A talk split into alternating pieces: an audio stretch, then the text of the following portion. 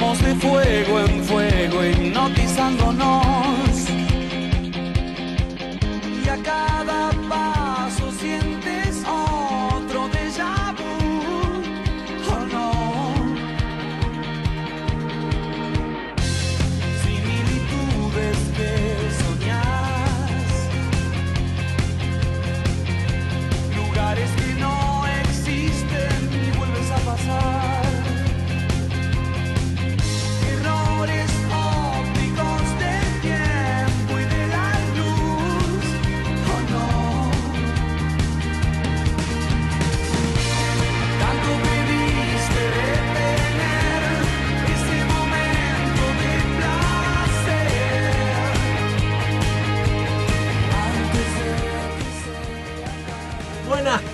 ¿cómo andan? ¿Qué cuentan? ¿Qué dicen? Bienvenidos ahora que hacemos FM Marín 90.5, el mejor programa de Latinoamérica, América, el mundo, el universo y el planeta. Mi nombre es Mike Odierna, le doy la bienvenida a todos ustedes junto a Rolfi González, que hoy está increíble, Rolf, increíble. Buenas tardes, ¿cómo le va, Mike? Qué frío. A usted que le gusta el frío, eh, bánqueselo, viejo. No tanto, tampoco tanto, tampoco tan extremo. No exageremos, ¿no? Hoy tuve que salir en moto, no, estaba terrible, terrible. Claro, encima vos andás en moto, así que eso es complicado, ¿no? Pero bueno, este, Así son para quedarse en la camita. ¿eh? igual con el Y después me voy a jugar al padre, ¿no ves mi acá Sí, sí, vi, vi el look que tenés. Ahí llega ella, Sí. llega la diosa, una de las diosas de este programa. ¿eh? Buenísima, Me como en una de las diosas. Claro, para no, para no quedar más en el quilombo con Gaby después, ¿viste? Que- claro, tenemos de, ¿viste? quedar bien, nos hagamos de pelote. Bueno, Qué este, calor que hace, che. Está muy elegante hoy, por Es el Dios. tapado nomás. Ah, nada más que eso. Tengo, eh, perdí la forma humana, tengo cuatro capas de ropa abajo. La cebolla. Como una cebolla. Ahí está, Sí, que sí, empezamos sí, a descascarar sí. la ¿Te imaginas? Qué grande. Viste, Bueno, ya, está, ya a esta edad uno elige o disfrutar y estar bien o vestirse Claro, hermosa. Yo elegí ya perder la forma No, de no, pero igual el tapado está buenísimo. Está- zapa, está lindo, está lindo, Te acomoda todo, listo. Sí, sí, sí, sí. Uno abajo cualquier cosa y arriba el tapador. ¿No te parece un poco mucho? Cinco suéter, pero bueno, todo bien. y tengo camiseta abajo. Ah, por la Como lo viejo, La ¿viste? térmica. la camiseta, la térmica. Qué grande, qué grande. Bueno, bueno, hoy tenemos un programón. ¿eh? Programón. Ahora en un, par de minutos vamos a charlar con, con, con Tere. Eh, que, que vamos a hablar este, con ella, con las costumbres japonesas, María Teresa Arens, eh, que bueno, conseguimos a, a- a Tere gracias a Luz, que siempre hace algunas gestiones ahí. Sí, se está muriendo de calor, te ve. Sí, Tiene suerte. claro, tal cual. Y después en, el segun- en la segunda hora del programa lo tenemos a Raúl Porcheto, que no se puede creer. No. Cuánta historia nos, nos, nos dispararon sus temas, ¿no? Qué increíble. Cómo Qué la música te marca en ese sentido es algo. ¿Quién no bailó en la vereda Por con favor, el tema de, por de favor. Porcheto? Dios mío, y cuántas veces. ¿Cuántas veces pensé cómo Susana Jiménez. uh, vamos de. Romero, Susana Romero, Romero, cualquier cosa. hermosa. Susana Romero, este. No se habrá enterado que yo estoy siempre enamorado de ella. Pero bueno, un día la entrevisté, se lo pude decir, así que bueno. Igual me dijo que no tenía ninguna posibilidad. Pero de ¿En cualquier serio? manera. ¿Y sabe que estás enamorado de ella? Sí, pero ya, ya. No, ya está, ya, ya pasó. Nunca se sabe. Ya pasó. Igual estoy enamorado de un montón de mujeres, así que. Sí, sí, sí, Por ahí alguna de todas esas te da, bola- te da bola. Sharon Stone porque no te conoce. Claro, no- tal cual, olvídate. Mónica Bellucci también, por Dios, Ah, si te qué puedo hacer una lista. Penélope Cruz. Muy tengo buen una lista gusto, ahí para ¿eh? armar, Zeta Muy Jones, buen ¿no? gusto. Zeta Jones. Catherine, ¿te gusta a vos? También. ¿Quién más? No, solo ese. Solo es. Ah, él está enamorado No, de no, verdad, ¿ves? no No como vos que te entregas a 20. Qué mala que es, ¿eh? Qué ma- que uno no puede estar enamorado de muchas mujeres a la vez. ¿De dónde salió? Lo tuyo es probabilístico, porque es para ver si de Alguna tantas pica. algunas por ahí Yo pica en Instagram bola. tiro mensajes. Y bueno, Ah, mira. ojo, hasta ahora nadie me contestó. no bueno, contestan. Tal cual, tal cual. Bueno, así que, y después tenemos el segmento de luz, que seguramente os hablaré. Y hoy les cuento, hoy vamos a estrenar, hablé con Wada, y como tuvimos mucho éxito con el programa de equinoterapia y demás, eh, va a inaugurar un pequeño segmento también Wada, que ya me mandó grabado, así que va a salir al aire, va a estar bueno Qué también eso. Sí, bueno, buenísimo, la qué que- bueno. La verdad que buenísimo. Un temón, equinoterapia. Exactamente. Así que bueno, eh, Rolfi, ¿podés poner un separador, algo para ver si podemos comunicarnos con Tere? Porque como está en Japón, esperemos que sea fácil de comunicarse. Eh, algo cortito y tratamos de comunicarnos con ella, ¿te parece bien? Vos decime, Dice que sí. Dice que sí, bueno, voy a tratar de ubicar el teléfono, seguimos al aire, así que este, a ver si la podemos ubicar para poder charlar con ella. Este, ¿La voy llamando, Rolfi, te parece? Sí, sí. Sí, bueno, perfecto. Qué lindos temas. Ahí está.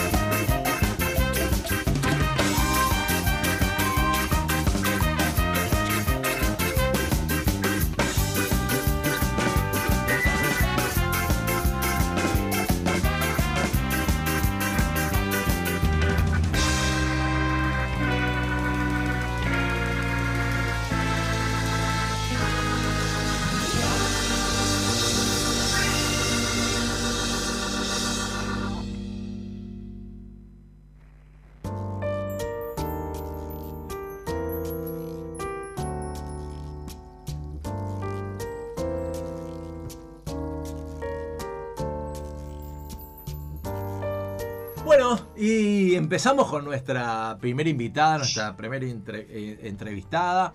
Eh, ella hace un tiempo vive en Japón, un lugar, por supuesto, de costumbres absolutamente diferentes a las nuestras. Seguramente algunas comunes debemos tener. Eh, pero, pero bueno, Luz tuvo la amabilidad de contactarnos con ella para charlar sobre las diferentes costumbres que tenemos y siempre está bueno aprender de, de esas diferencias y seguramente le vamos a preguntar cuál de esas costumbres a ella le encantaría traerlas para, para, para Argentina y mejorar nuestra convivencia este, como comunidad, ¿no? Porque muchas veces nos pasa que decís qué bueno sería seguir el ejemplo de tal, de tal lugar, de tal país, ese tipo de costumbres que hacen mejores a las, a, las personas y bueno, y creo que, que esta cultura japonesa seguramente debe tener un montón de costumbres que están buenas imitar. A mí me, yo he aprendido bastante con un par de amigos que son hijos de japoneses y me han enseñado mucho la diferencia que tienen en, en el respeto a los mayores, en fin, Sí, pero mejor que lo cuente Tere, ¿no? Así que vamos a presentarla a ella. Eh, se llama María Teresa Arens y es una... es- podríamos decir que una embajadora itinerante. Hola Tere, ¿cómo andás? Hola, ¿cómo estás, Mike? ¿Todo bien? ¿Todo bien? ¿Vos? Gracias por, por participar en el programa. No, por favor. Bueno, ya que está, te digo con Ichiwa, Genki desu tardes, bueno. ¿cómo A estás? los batitudos. Y, ¿cómo, cómo es eso? Contame un poco. Por Dios, qué idioma complicado para ellos y para nosotros también, ¿no? Y vuelta. presentación en sí, básicamente, que bueno, es a la tarde. Hay tres saludos diferentes acá. Uno es Ohio más a la mañana, Ajá. otro es con Ichiwa a la tarde y después a la noche es con Banwa. Sí, Ah, acá mira. son muy respetuosos, muy educados en eso. Mira. Entonces con Ichiwa. No es que haces como andás, como hacemos acá. No. Claro. Sea de día, de noche, más- madrugada. Más, más- más no sé, ¿eh? es de a poco.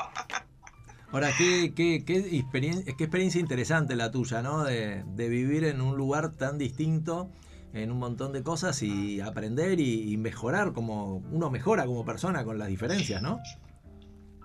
Sí, sí, sí, es im- impresionante porque realmente eh, hay demasiadas diferencias y es al principio es como muy chocante, ¿no?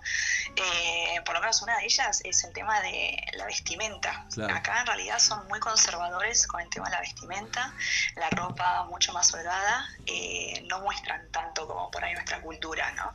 Ajá. Uno viene acá, el primer día me acuerdo que venía con short, un top y de repente te encontrás con otra cosa totalmente opuesta, ¿no? Los colores son más neutros, negros, eh, marrones y nada que ver con nosotros. Nada que ver. Ahora, por ejemplo, suponete que vos vas a un lugar sin, digamos, saber, sin saber. eh, a veces puede pasar que al principio no tengas tan claro todas las costumbres. ¿Cómo es la reacción de la gente? La, la gente comprende que quizás no sepas y, y te tira una onda correctiva. Digo correctivo en el buen sentido, ¿no? Por supuesto, pero quiero decir, te dice, no, mirá, linda, así no. O sea, ¿cómo, cómo es esa reacción ante el desconocimiento? Sí, mira, a ver, eh, obviamente que nosotros eh, saben que somos extranjeros y demás, y por ahí hacemos algo que, que no es debido, entre comillas, o tiramos algo, lo que sea, no, no, ellos te miran y te corrigen, ¿sí? Eso está bueno, tienen tanta educación que te lo hacen también con Claro. respeto, ¿no? Eso, Claro, eso claro. está espectacular en sí. Tal cual, tal cual. Una de las tantas, vos sabés que fui anotando cosas que mis amigos me contaban y quería corroborarlas con vos. Una de las cosas, por ejemplo, distintas que tienen es que para ellos el, el- lo que es para nosotros el número 3 es el número 4 porque se pronuncia parecido a muerte. Esto, esto vos lo chequeaste, es así, muy loco. ¿Cómo, cómo, cómo? Perdón que no Claro, me- mis, mis amigos me contaban que para los japoneses el número que, viste que acá como que el 13 a veces uno quiere evitarlo, bueno, para ellos es el 4 porque parece que cuando ellos pronuncian el número 4 se parece el sonido a la palabra muerte. Mirá cómo, cómo van cambiando hasta en esas cosas las costumbres, ¿no? Sí, sí, sí, sí, no, en todo. Y mira, y te digo, un punto muy, muy, muy diferente es el, el reciclaje por cuatro. Eh, acá son muy, eh, digamos, tenemos el- la bolsa de color negra que es el plástico, Sí. el verde que es el comestible, Exacto. el metal, el azul y el rojo que son los vidrios. Está muy detallado, digamos, y si vos sacas alguna bolsa, digamos, que no es del día correcto, te pueden hacer una multa, Ah, mira. digamos, a ese nivel. De educación y de respeto que tienen por todo, ¿no? Es cierto. Y es cierto que Entonces, la, que la propina... Primeramente Perdón. se confunde de bolsa y entonces ve las otras bolsas que están afuera y decís, opa, no era el día y me ha pasado, sí, y quedó registrado en Instagram eso. Mira vos, mira vos. ¿Y es cierto que la propina está mal vista? ¿Cómo, perdón? ¿Es cierto que la propina está mal vista, por ejemplo, dejar propina? La propina está mal vista exactamente, sí, sí, acá no se deja propina. Acá directamente cuando te llega la boleta final, ahí es cuando abonas, pero acá no se deja propina, digamos, eso está perfectamente. O sea que Sí, un sí, mozo sí. tiene buen sueldo. No vive de las propinas un Sí, mozo. Tienen- acá los japoneses ganan bien, sí, eh, pero bueno, también el país es caro, sí. Eh, Hola, ¿estás ahí? Hola, ahí está, ahí está, se Ah, cortó, perdón. No, te escuchamos hasta que dijiste que el país es caro, hasta ahí te escuchamos. Claro, exacto, que el país es caro, pero bueno, los sueldos también acompañan, ¿no? Es todo mano a mano, en sí, básicamente. Ajá. Otra de las cosas que... Decime, decime. No, lo que pasa es que hay un delay, entonces por eso a veces, perdón que, que te interrumpa. Decime, perdón. No, está bien. Eh, otro de los temas muy importantes acá es el tema del manejo, porque no sé si ustedes saben que acá se maneja, digamos, de la eh, derecha, no de la izquierda. Claro. No sé si sabían eso. Sí, sí, sí, sí, sí, tal cual, tal cual. Y bueno, algo muy importante es que no tocan bocina, respetar mucho al peatón. Eh, y otra de las cosas muy importantes es que el peaje es muy caro acá. Sí, las autopistas están espectaculares, están impecables y no puedes ver ningún pozo en ningún lado. y bueno, eso después eh, se paga, ¿no? Otra cosa que me llamó la atención que estuve leyendo es estos de que parece que existen empujadores del metro. Que, que cuando guante blanco, ¿no? sí, sí, que cuando que cuando viajan en subte, Empujan. como la gente para que no se quede enganchada en la puerta, muy loco eso también. Sí, sí, sí, sí. Eh, en realidad nosotros fuimos a Tokio y allá con el tema de los trenes, sí, eh, hay como otras puertas que se cierran, digamos, mira el tren, ¿no? Entonces esa puerta está cerrada. Cuando el tren se para y se abren las puertas, hay otra puerta antes que se abre después, a lo último, ¿sí? Porque a veces hay tanto tumulto de gente y demás que, bueno, qué sé yo, tan cerca del andén y demás, alguien se puede caer, ¿no? Así que hay doble puerta en sí, básicamente en lugares tan llenos y concurridos. Ajá. Y con respecto a la comida, por ejemplo, ¿cómo, cómo te, te fuiste adaptando? ¿Cómo fuiste mm, fijándote a ver qué cosas te parece que podías este, acercarte desde un lugar, mm, eh, digamos, de alguna coincidencia con las nuestras o, o casi no hay nada? Mira, con la comida es, es todo un tema, en realidad por ahí fue un poquito más con mi marido, que le encanta el asado, Uh, la tira de asado, nada, como todo argentino, ¿no? claro, tal cual, la entraña. Eh, pero acá el tema del pescado, el sushi, nos encanta. Eh, acá es un pescado muy fresco. Eh, las piezas son un poquito más grandes. Eh, nada, bastante fresco. Y hay otra comida que está muy buena que se llama el yakiniku, que es una carne cocinada con verduras en sí. Vos tenés, o sea, vas a un resto. Eh, tenés la mesa y en el medio te ponen como una parrillita ¿sí? donde vos cocinás directamente la carne. Son pedacitos de carne, si no te dan tipo el bife ancho así de una y lo cocinás, no. Son Tere, pedacitos Tere. de carne directamente que vos lo pones en la parrillita y se cocinan, ¿sí? Y al lado te ponen unos diferentes bowls, tipo con verduras, eh, eh, no sé, un par de achetos y demás, para que puedas degustarlo con la carne. Tere, me preguntita. ¿Me escuchás? ¿Escuchás, Tere? ¿Hola? Hola, ¿escuchás, Tere? Sí, sí, sí. ¿La carne de qué animal es, se sabe? Mira, la otra vez eh, comimos, eh, creo que era eh, un bifecito, no, sí, bife, pero no me acuerdo de qué, de qué eh, parte sería. Eh, creo que era, ah, no, era picaña, bueno, no sé, no sé, te miento. Bueno, pero es carne de vaca. se. Es carne de vaca. Sí, sí, sí, carne de vaca. ¿Te Y es, ah, perdón, perdón. ¿Y es cierto que hay helado de pescado? No, no, no, no tuve el agrado de, de conocer eso. Esa no la compro. no, no, eso Esa sí no. que no. Eh, pero sí helado de, de matcha, que es riquísimo el helado de matcha acá. Es tipo, los helados acá son súper cremosos, eh, son totalmente opuestos que en Argentina. Eh, son muy, pero muy ricos, muy ricos. Digamos, acá visa helado. Yo por lo menos particularmente vivo helado. Uno acá, digamos, por lo menos después de comer, si vas a un restaurante o demás, eh, postres eh, no hay en la carta en sí, básicamente. Eh, acá nos vamos a los comini o a los family, que serían como allá en la Shell, ¿viste? cuando vas y compras algo, eh, y te compras un postre, y nosotros compramos un helado cremoso y es riquísimo. Mirá. Otra, otra cosa también que, que a veces he escuchado y no sé, quizás vos podés corroborarlo, que cuando vas a visitar a alguien eh, dejas los zapatos en, en algún lugar, digamos, como si dijera cerca de la puerta, y, y entras con, con- con un calzado sanitario para no, para no contaminar el ambiente. ¿Esto también se sigue, se sigue respetando? Sí, sí, sí, exactamente. Por lo menos vos cuando ingresás a las casas siempre directamente dejas en un sector sin los zapatos hasta nosotros eh, tenemos un mueblecito donde vos dejas, tipo que es como un zapatero, dejas los zapatos ahí para que no se acumulen, ¿sí? Entonces vos ingresás a las casas con unas, o unas pantuflas o si no descalzo, como vos quieras.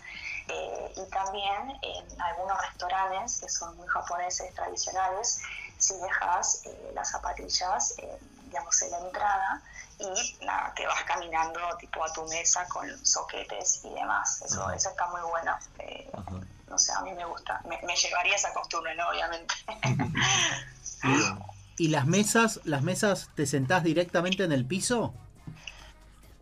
Eh, dependiendo si el restaurante, digamos, es muy japonés o no. Nosotros fuimos uno eh, la otra semana en Tokio y sí, directamente deja los zapatos, como te dije anteriormente, y las mesitas son bajas eh, y te sentás en el piso, eso sí, sí, eso es muy tradicional. Si no, directamente es un lugar común.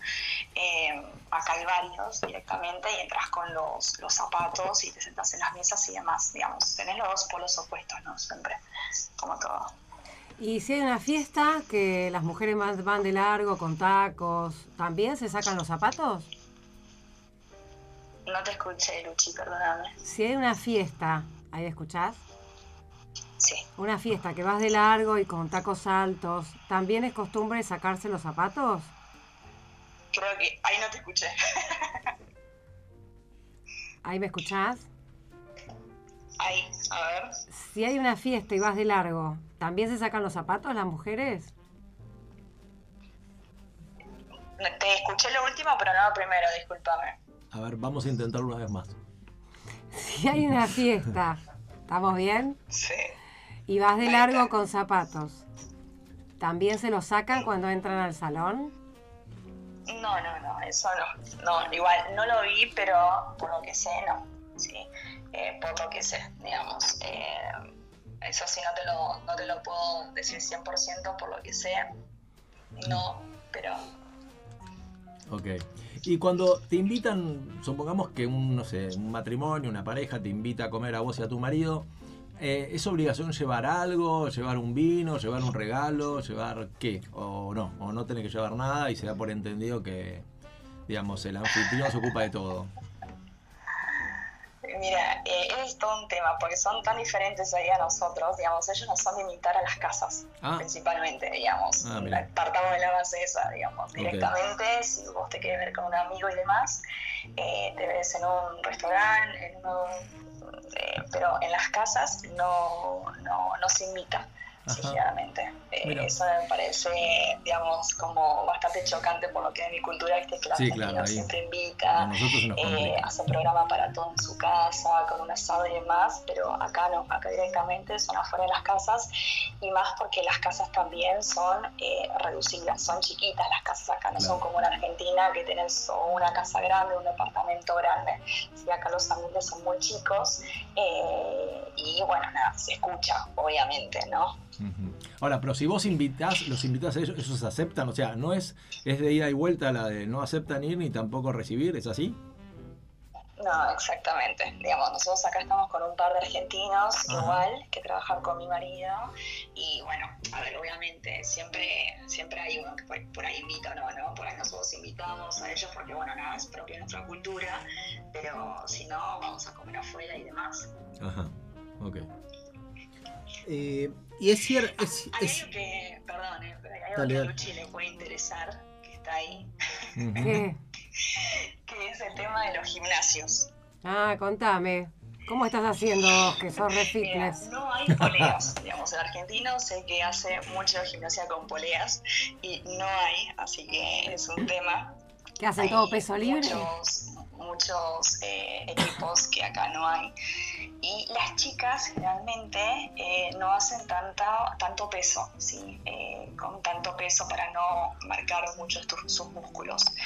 Eh, ese es un tema bastante que vi como diciendo, wow, qué, qué diferencia entre nosotros, lo que son los latinos y demás. Eh, y no se admiten tatuajes en los gimnasios, ¿sí? Y en algunos spas y, y bueno, y demás. ¿Socios tampoco? No te hablo del personal. que el, digamos, el tatuaje es como la mafia japonesa, por así decirlo. Digamos. Eso lo leí antes y acá lo corroboré. Mira, O sea que un socio tatuado no puede ir a un gimnasio, no puede inscribirse directamente. ¿Un qué? Perdón. Un socio no puede inscribirse. ¿No puede inscribirse una persona socio? tatuada?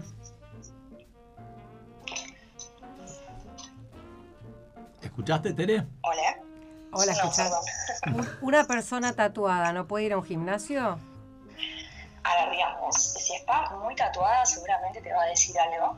O si no, si es un tatuaje mínimo y realmente te lo ven, te lo tenés que tapar. Igual eso depende de cada gimnasio. Si yo por lo menos el gimnasio donde voy, eh, si te lo ven, te van a decir que te lo tapen. Sí, así que nada, o te lo puedes tapar con el pelo directamente si lo tenés atrás o si es muy visible y algo te van a decir, sí. Pero eso es muy de- dependiendo del reglamento de cada gimnasio, pero sí está como mal visto el tema del tatuaje acá, digamos. Acá el negro de nuestro auspiciante, la Lupita, está al horno. Está en el horno. Está en Al el horno. Está en el horno en este caso. Tere, y alguna vez escuché o vi en algún lado eh, que se junta en ciertos lugares de la ciudad o de las ciudades, ciertas esquinas, es como que dejan las cosas viejas. Este, que no las tiran, sino las dejan ahí para que otro pueda pasar y, tomar lo que necesite, ¿no? Cuando uno hace recambio de electrodomésticos o, muebles y ese tipo de cosas. ¿Viste algo de eso? ¿Es, es cierto? Eso acá yo no lo vi. Yo vivo en Toyota G, eh, que sería 50 minutos más o menos de Nagoya, que es una de las ciudades más importantes de acá de Japón. No lo vi eso, sí lo, lo escuché. Acá son mucho de no tirar nada específicamente, eh, pero no, no lo vi eso. No tuve el agrado de, de verlo. Ajá. Y de ir a agarrar cosas. Ahora, hay una costumbre que, que dicen que es así, que es cuando suponete estás comiendo unos tallarines en la casa de alguien y demás, y que ese ruido del... Está bien visto sopa. como un acto de cortesía. ¿Es cierto? ¿No me escuchaste? No. Bueno, vamos de vuelta, vamos de vuelta. Eh, he escuchado que cuando vas a comer a la casa de alguien, suponete que te invita alguien a comer unos tallarines una cosa así, viste que la típica esta de que a veces se hace a solas, pero no en público, la de que la de uno hace como, como disfrutando de, de esos videitos, y que eso se, se toma como un acto lindo de cortesía y de agradecimiento. ¿Es así? Sí, tal igual. Digamos, acá cuando se come se hace ruido, se hace mucho ruido. Y más se nota Mira. cuando, cuando comes, eh, digamos, sopa. tallarines o demás, y se nota un montón. Digamos, es como que nosotros nos quedamos diciendo, nada, como que está haciendo mucho ruido, pero es un tema de agradecimiento, tal cual. Eh, así que sí, eso, eso es muy, muy loco. Y otra cosa que te quería decir que es totalmente opuesto también es que acá las porciones de comida son reducidas, ¿sí? comparación de Argentina, que nosotros realmente somos de comer, digamos, nosotros por lo menos comemos un buen plato de tallarines, Claro. y si te ofrecen algo más, digamos, Sí. ¿qué decís? Tal Sí, cual. Bueno, digamos, dale. com- Comés algo más, sí, básicamente. Pero acá es como las porciones son muy chiquitas, muy pequeñas, eh, y en realidad yo me quedo con hambre, digamos. Eh, yo soy de buen comer igual, eh, no soy parámetro, Claro. pero acá particularmente yo me quedo con hambre, digamos, a veces, y tengo que repetir. Perdón, y para la gente que no conoce a Tere, es de hojaldre Tere, ¿no? O sea, por, por- Tere es un músculo caminando. Claro, tal cual. Es- no sé si está más, está más cerca de un esqueleto gordo, porque es flaquita, de- menudita, ¿no? Algo así, por lo que se ve en la foto. No te conozco, Tere, pero estamos más Pero cerca de eso. eh, estoy bien nutrida. Ah, mirá, mirá. Está, es musculosa, tiene muy buen lomo. Muy buen lomo. Qué grande, muy bien. Bueno, ahora lo que implementé es natación, digamos. Estoy yendo al gimnasio, natación Ah. y empecé hace un mes karate. Así que Ah, karate bueno. me encanta, me fascina. Eh, digamos, descubrí otro deporte que me encanta. Digamos, está acá a 8 o 9 cuadras de casa. El, sensei, el sensei, que es el maestro, explica tan bien, digamos, obviamente que no lo entiendo, porque el idioma es una- muy Es buenísima importante esa. para nosotros Explica re bien, pero no lo entiendo. Eh, pero explica tan bien con los movimientos y demás que, que, que da gusto ir a la clase, ¿no? Y me pasó la otra semana que no me salía un par de, de movimientos y se quedó conmigo al lado media hora enseñándome los diferentes movimientos que no me salían. Con el Media tema hora, Tere, qué lenta. las piernas, los brazos, todo. Y, y me encantó. Qué bárbaro, qué bárbaro. Otra costumbre que también nos gustaría charlar con vos es que aparentemente cuando estás en un lugar comiendo y el vaso, digamos, queda vacío, no sos vos la que, la que te servís, sino que tenés que esperar que alguien te sirva este, la bebida en ese vaso y viceversa. ¿Es así esto? Sí, eso lo vi. Sí, sí, eso lo vi en algunas personas. Es como todo, ¿no? Puedes tenerlo o no, pero sí. Claro, claro. Eh, y acá lo que sí acostumbran es que por lo menos, no sé, vos vas a un lugar, no sé, de sushi, que acá hay un montón, que son esos grandes, esos lugares son muy grandes, y eh, vos te sentás en la mesa, te dan una tablet directamente y vos ahí vas eligiendo la comida, ¿sí? Entonces, han, elegís la comida y al lado tenés un vasito donde vos ahí te servís un té, eh, té verde, por lo menos acá lo que se acostumbra a tomar, Ajá. eh, pones té verde y al lado, tipo de la mesita, ahí justito no te tenés que levantar ni nada, directamente te servís agua caliente con el té y te lo tomas, ¿sí? Y eso es parte de, de tu bebida de mientras comes, ¿sí? Ajá. Digamos. Mira qué interesante. Contame un poquito cómo es esto del hotel cápsula. Por lo menos está traducido así. Esto de que te, te- te alquilan por un ratito un lugar para que puedas dormir. ¿Cómo es eso? Que es como un cajón. Ponele, no, no sé si exactamente, pero. Vos decís las cápsulas. Claro, exacto. Hotel cápsula, por lo menos lo leí así. ¿Puede ser? Claro, hotel cápsula. Esos están en Tokio, en sí, no vi acá. Ajá. Yo en realidad cuando fui a Tokio quería ir a una cápsula, pero bueno, mi marido no quería. En realidad no tenés que ser claustrofóbico, ¿no? Obviamente, Claro. porque son muy chiquitas. Y eh, allá, por lo menos el tema de todo lo que es eh, los hoteles y demás, las habitaciones son muy pequeñas, muy reducidas, sí, porque son miles.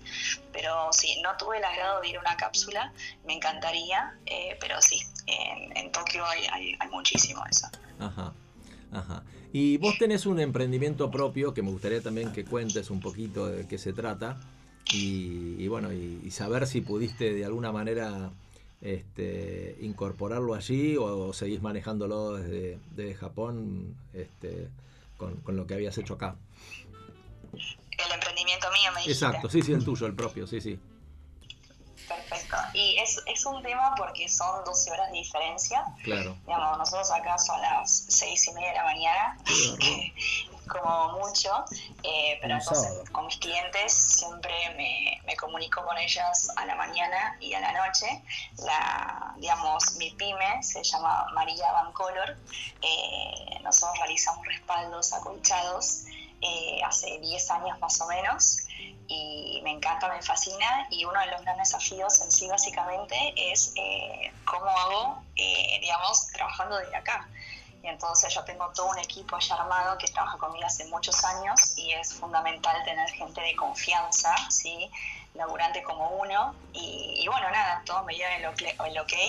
Y bueno, nada, somos un gran equipo eh, y lo manejo desde acá. Sí, obviamente siempre con horarios tipo, nosotros estamos un día más acá y siempre me manejo, como te dije anteriormente, a la mañana y a la, a la nochecita con tema de pedidos, fletes. Eh, yo realizo lo que es el marketing, community, hablo con los clientes, realizo ventas y demás. Y allá en Argentina es donde se realizan los productos, embalan, despachan a todo el país y demás. Ajá, ajá. ¿Y, y cómo, cómo llegaste a acompañar, digamos, a la decisión de acompañar a tu marido, más allá de, bueno, de, de cierta lógica que implica ese, ese camino, pero digo, ¿les resultó fácil decidir, aceptar? ¿Cómo, cómo es eso? Porque, repito, cualquier lugar distinto tiene un, un- un margen de adaptación, pero estamos hablando de un lugar que quizás... No estoy escuchando muy bien, perdóname. te decía, ¿cómo, ¿cómo llegaron a tomar la decisión de, este, de, de ir, digamos, a, a vivir a, un, a, un, a, a Japón, digamos, un lugar con una cultura tan distinta? Digamos, ¿Fue fácil decidirlo para ustedes? Eh, ¿Hubo un debate previo? ¿Cómo, ¿Cómo fue todo eso? Que le dieron a mi marido en sí el otro año básicamente y lo charlamos antes y, y los dos nos miramos y dijimos y vamos, porque por ahí esta, esta posibilidad de irse a otro país tan diferente, eh, por ahí pase o no nuevamente, ¿no? Así que decidimos embarcar este, este gran desafío en sí y, y nada, venimos para acá. Eh, yo sé mucho a veces de tirarme a la pileta, a ver, te puede salir mal como no, es chocante obviamente al principio, eh, y aparte que, a ver, vos lo ves así o hay gente que decís, ay, bueno, sí, te fuiste a vivir a otro país, está buenísimo, pero también tiene sus pros y sus contras, ¿no? Porque uno también extraña familia, amigos y demás que quedan allá, tus costumbres, tu, tu rutina, ¿no? Tu vida, eh, es como que ya la tenías allá de años y ahora venir de acá desde cero es como complejo y a veces te genera un poco de ruido y más al principio, ¿no? Yo estoy acá hace tres meses eh, y recién ahora puedo decir que me siento más afianzada a lo que es el, lugar, ¿no? Lo que es Japón. Y aparte, como estamos hablando, ser tan, es tan diferente. Eh, pero recién ahora es cuando me siento como más segura de a los lugares, de hablar entre comillas con los japoneses, digamos, de todo eso, ¿no? Claro, claro. Y, por ejemplo, una mujer puede salir, digamos, está bien visto que salga sola al cine, de pronto una noche, o a, cenar, o a tomar algo, o con amigas, digamos. Ese tipo de costumbres se respetan, no se ven del todo bien. ¿Cómo es eso? No, eso no, no, no es que se ven mal estilo, realmente no lo hacen ellas en sí. No es que van al cine solas o van a comer solas, siempre van acompañadas de alguien, eh, una amiga, un amigo demás, eh, salvo cuando están estudiando, ¿no? Acá por lo menos tenemos mucho una marca de cafetería muy importante, eh, acá que queda cerca, eh, la mayoría siempre van con amigos, o si no, si van a estudiar, si van solos. Eh, pero no, no es que está mal visto si salís solo o demás, no, pero igual realmente no lo hacen. Si. Yo por lo menos si tengo ganas de ir al cine sola, voy al cine sola. Ok. Tere, y el, el japonés es así como muy de hacer la reverencia. ¿Cómo haces vos que sos súper abracera como todo argentino? Es tremendo, Luchi, eso es tremendo. Es como que eso se ¿Qué haces? ¿Te vas a abrazarlo y te hace la Al reverencia? principio, como que al principio decís, pará, me está faltando algo, ¿no me das un abrazo? claro, tal cual. Pensás eso. Y pero después decís, no, no, no, pará, estoy en Japón, estoy en otro país, estoy a 38 horas luz de mi país, es como que me tengo que acatar a las normas de acá, ¿no? Claro. Y, y no, acá directamente es una reverencia y, y listo, digamos, no pidas ni un abrazo, un beso, eh, no sé, después, a ver, depende, a ver, si son, si son jóvenes es como puede haber un choque de puños o demás, ¿no? Porque se genera esa confianza por ahí. Pero si no, eh, no. Y eso es por ahí lo que más extraño de, de Argentina, que somos más, viste, besuqueiros, más eh, abrazamos, más con el contacto físico, ¿no? Eso estaría bueno que lo imiten de nosotros también, Sí, ¿no? aunque sea un pico. Porque el contacto físico trae para mí muy buena energía, eh, está bueno eso. Tal cual. Tere, eh, mencionaste el cine y, y no sé, me entró la duda, eh, ¿en qué idioma? Porque, digamos, no, no deben estar traducidas las películas, por ahí deben tener subtítulos a lo sumo en inglés, ¿es así? Buena pregunta, Rolfi. Muy buena pregunta. Muy buena pregunta. Mira, acá fui al cine dos veces, me encanta, y aparte acá lo tengo media cuadra, así que Mm. como que nada. Y eh, la primera película que fui a ver fue Mario Bros. Y yo digo, bueno, me tiro a la pileta, voy a ver si está subtitulada o no, por lo menos en inglés. Y lamentablemente no estaba subtitulada, así Ah, que bueno. me comí toda la película. en Pobre. Viste los dibujitos japonés, nomás. Así que nada, pero dentro de todo se entiende, ¿no? Pero bueno, no te puedes reír de algunas cosas que dice, porque realmente no entendés nada y no estaba subtitulada en inglés. Eso me pasó la primera vez. Y la segunda vez eh, que fui a ver la, sí, eh, ¿puedo decir la, la película? Sí, sí. Sí, sí, dale. Bueno, La Sirenita. Y eh, estaba subtitulada, eh, no, perdón, estaba, eh, sí, era en inglés y abajo con los subtítulos en, En japonés. en japonés. Ah. Así que, digo, espectacular, estaba tocando el cielo con las manos. Eh, Bien. Eh, ¿Escuchaste, Tere, o se cortó? ¿Estás ahí? oh, sí, sí, sí. Ah, perfecto. Bueno, a mí otra cosa que me gustaría saber es esta. Viste que en algunos lugares hay como esta corriente, digamos, que, que nueva, nueva no, pero en realidad que ha tomado mucha fuerza, que es el tema este del feminismo y demás. Eh, eso, digamos, en la sociedad japonesa, eh, corre, está en boga, no, se, la- se maneja naturalmente, eh, digamos, el respeto por la mujer. ¿Cómo, cómo, cómo, ¿Qué ves en ese sentido? Sí, eh, a ver, el, el respeto a la mujer, el respeto es eh, ante acá, ante el ser humano en sí, básicamente, ¿no? Ok, sí, más allá del Eh, género, claro. Pero no, no, no es que veo por ahí... oh, Hola. Sí, sí, te escuchamos, te escuchamos, te escuchamos, Tere. Te escuchamos, ¿eh? No, se le cortó a ella, me parece. A ver. ¿Nos escuchás? Ahí estamos, sí, sí, te escuchamos, Tere. Habla que te escuchamos, ¿eh? Vamos a llamarla, de vuelta. Qué Sí, estamos lejos, ¿viste? Claro, es verdad, es verdad. Qué increíble, qué cantidad de cosas distintas, ¿no? Mm.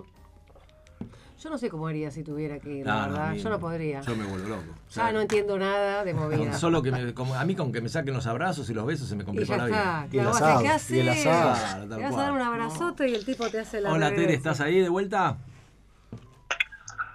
sí, sí, perdón. Perfecto, Pasó. perfecto. ¿En qué estamos? Ya no me acuerdo. Eh, el tema del respeto a la ah, mujer. ahí está, el tema del respeto a la mujer. Bien, perdón. está atento, Rolfi, ¿viste? Bien, bien, bien, bien. bien. Sí, Claro, sí, el tipo sí. no tiene que comunicarse. No, hay- hay- no, hay, hay, hay, hay mucho respeto acá ante la mujer y, y nada, acá lo que sí es que son como muy perfil bajo todos, todos ellos, ya sea la mujer o el hombre. Sí, eh, digamos,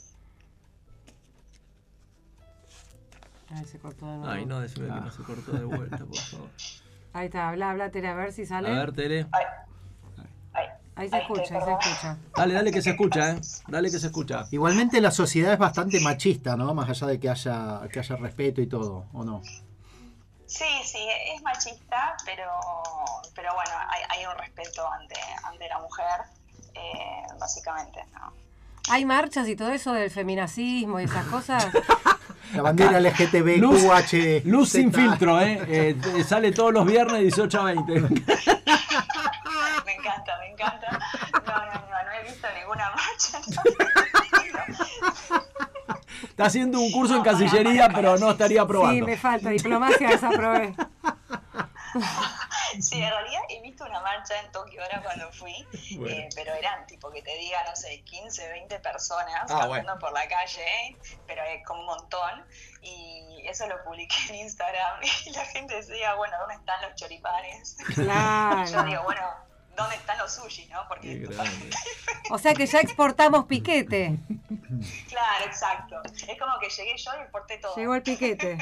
Otra de las cosas que, que se comenta de, de Japón es que hay un respeto casi, digamos, reverencial a, a- a la edad, ¿no? Al, al- al- al mayor, como que, como que es, Sí. digamos, tiene que ver con la sabiduría, con la experiencia. Eso, eso se mantiene.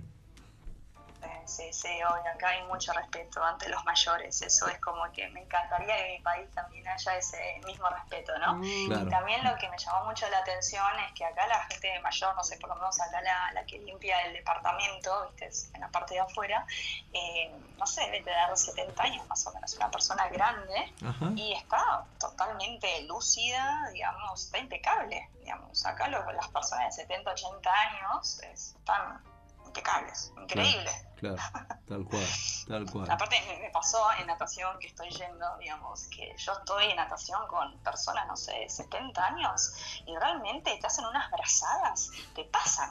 Digamos, cuando nadan, yo digo, wow, entonces me apuro yo, porque digo, bueno, fuera, No puede ser. esto no puede ser. Y claro, entonces juego carreras con ellos ya, porque Sí, sí, sí, ¿cómo sí, puede tal ser cual. esto? Tal cual. están tan bien mantenidos que es una locura, ¿no? Pero bueno, tenemos toda la locura que es allá en Argentina, es, están como más relajados en ese sentido. Claro. A ver si te sube el dólar, si no te sube, no, eso es, es otra cosa. Es bueno, verdad. es el primer Ahí mundo, no, ¿no? no hay mucho por, no hay mucho por qué preocuparse, tal Claro, cual. no, no existe la Claro, inseguridad, ¿no? La inseguridad no existe. No, no, olvídate. No, no, Ahora, por- hablando de eso, por ejemplo, Tere, muy loco. Hablando de eso, por ejemplo, las cuatro cosas básicas que para mi gusto tendría que tener toda sociedad, que es seguridad, salud, educación y justicia. ¿Esas cuatro cosas están al, a- al alcance de cualquier ciudadano japonés o se le complica? No, no, no, está, está al alcance de todo, Claro. está al alcance bueno, de todo, claro. realmente. Y, y eso en sí básicamente es un, digamos, la te, te descomprime la cabeza pensar Claro, todo eso, es ¿no? Verdad. salir, ¿entendés? Y no sé, sabes que hay a ver si te roba, si no te roba, no, acá por lo menos yo lo que es en casa, en el departamento, no cierro, cuando me voy no, no cierro con, con llave, digamos. Y, Qué increíble. Igual las bicicletas, las bicicletas por lo menos no dejan candado. Igual acá las bicicletas generalmente tienen un candado eh, adentro de las bicis, pero no, le pasó a una amiga que tengo acá directamente que nada, tuvo una tuvo un percance, no sé qué, y dejó la, la bicicleta, no sé qué, tenía acá a 40 cuadras de casa, y dejó ahí la bicicleta por un mes y estaba la bicicleta, digamos. Ah. Un mes. Y otra, otra, algo que Qué me pasó maravilla. muy importante que yo digo, no, no puede ser esto.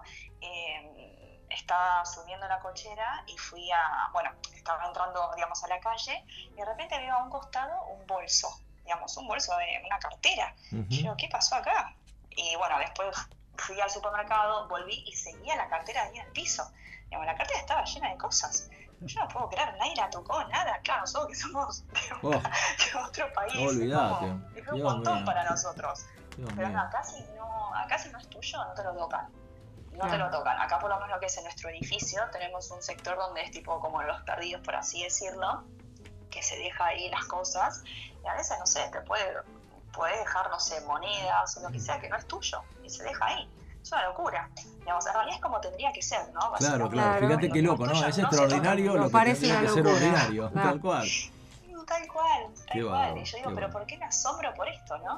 Pero eso estaría buenísimo que también en Argentina eh, pase porque es realmente te descomprime mucho, pero mucho la cabeza salir, sabes que volvés a mi salvo, eh, nada, por lo menos vos en Argentina salís y, y decís, uy, ¿habrá llegado bien? Ya sea hijos, padres o demás. Acá ese problema no lo tenés, o podés estar caminando a las 9 10 de la noche, o yo cuando voy a karate y vuelvo, que vuelvo, no sé, 8 y media de la noche, es una seguridad tremenda y la, y la gente está caminando por la calle como si nada, no estás mirando para atrás a ver si alguien, no sé, te está persiguiendo y demás. Eso realmente es, es, es muy lindo vivirlo. Nunca lo viví, pero bueno, ahora lo estoy viviendo. O sea, sería una sociedad donde lo obvio es obvio. Podríamos Exacto, definirlo así, claro. ¿no? Tal cual. Luz. Tal cual. Qué dura va a ser la vuelta, ¿no? No dejes la cartera, te aclaro por la duda. Dejala, no toca el piso, no toca el piso la cartera. Eh, Y, hay, que, hay que cerrar la, la- con llave te todo, vas, ¿no? sí, Porque- sí, el auto, el departamento, va a ser toda una adaptación a tu vuelta. Eh, Teri, ¿cómo es ir al súper? ¿Hay cajeras o hay maquinitas? Sí, sí, en realidad, eh, digamos, depende del supermercado, ¿no? Depende, depende de todo, ¿no? Pero en los supermercados grandes acá por lo menos sí tenés maquinitas y hay algunas cajeras en sí. Cuando hay, hay dos cajeras, ponele, eh, vas por ahí, listo, abonás y ya está. O si no, después tenés las maquinitas que directamente pasas el producto, ¿sí? Eh, ves cuánto es, eh, abonás y te vas. Y algo muy importante que a veces ves en algunos supermercados grandes es que a veces las, las, las máquinas que te cobran están en el medio del supermercado, por así decirlo, ¿no? Entonces, tipo, vos vas, compras lo tuyo, pum, pum, y te vas. Muy loco. Sin hacer la cola. Y obviamente tenés que, que- que llevar tu, tu bolsita, ¿sí? Porque acá no te dan bolsa. Así que me ha pasado las primeras veces que como no sabía que tenía que llevar que todo en la bolsa, mano. directamente, claro, después llevaba la lechuga, la banana, todo junto, y ahí sí me miraron, no, no, no era por mi apariencia, sino era por la cosa que tenía en la mano, muy gracioso, cosas que te pasan. Qué bueno, qué bueno. Y hay otro lugar que por acá cerca donde estoy yo, es que eh, directamente es un negocio chico, que venden carne y venden un par de productos más, que sí, ahí ingresás directamente al lugar y no hay cajero.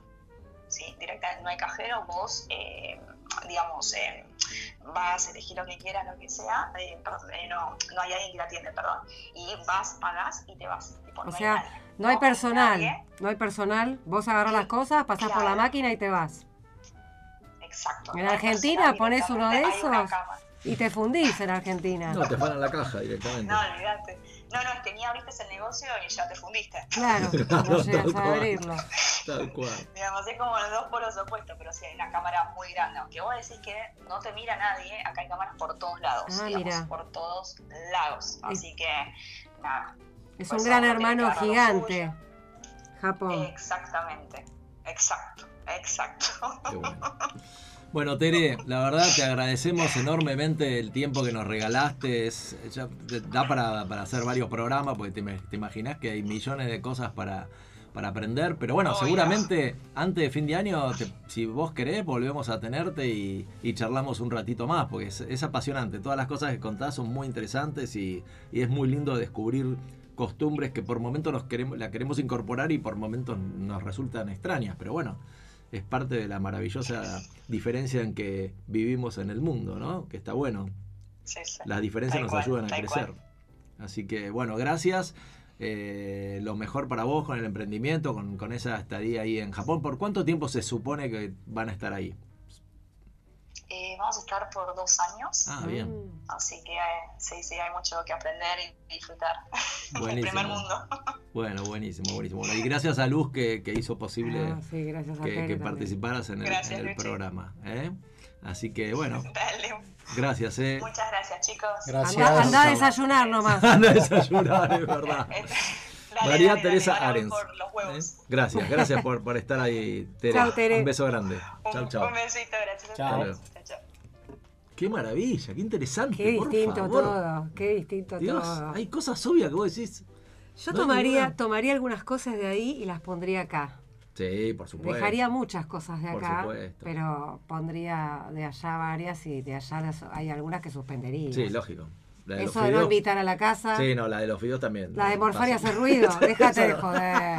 Tal cual. Déjate Pero bueno. joder. Bueno, elegiste un tema, Luz, y después vamos con tu segmento. Me ¿Te parece un bien? tema. Uy, ¿sabes que vengo?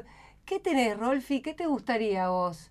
¿Algo de los abuelos de la nada? Ah, ¿Dónde está mi gustó. María Luz, el marinero bengalí? ¿Te acordás de Marilu? mirá, muy bien, Empieza gritando Marilu. Muy bien. Así me decían a mí, pues yo en realidad me llamo María Luz. Muy bien. Y pu- me puse luz para que nadie me lo acorte ni me lo cambie. O sea que estamos con rock nacional porque en la segunda parte del programa lo tenemos a Raúl Porcheto. Así Ahí que está. Ay, bailando en la vereda Por podríamos favor. haber puesto. también De- lo vamos de- a poner. De Porcheto, después ponemos Sí, esa. por supuesto que sí. Así que bueno, ahí está, ¿no? ¿Lo dejamos volar? Seguramente va a salir al aire en algún momento. Qué buen tema. De En la una, a las dos, a las.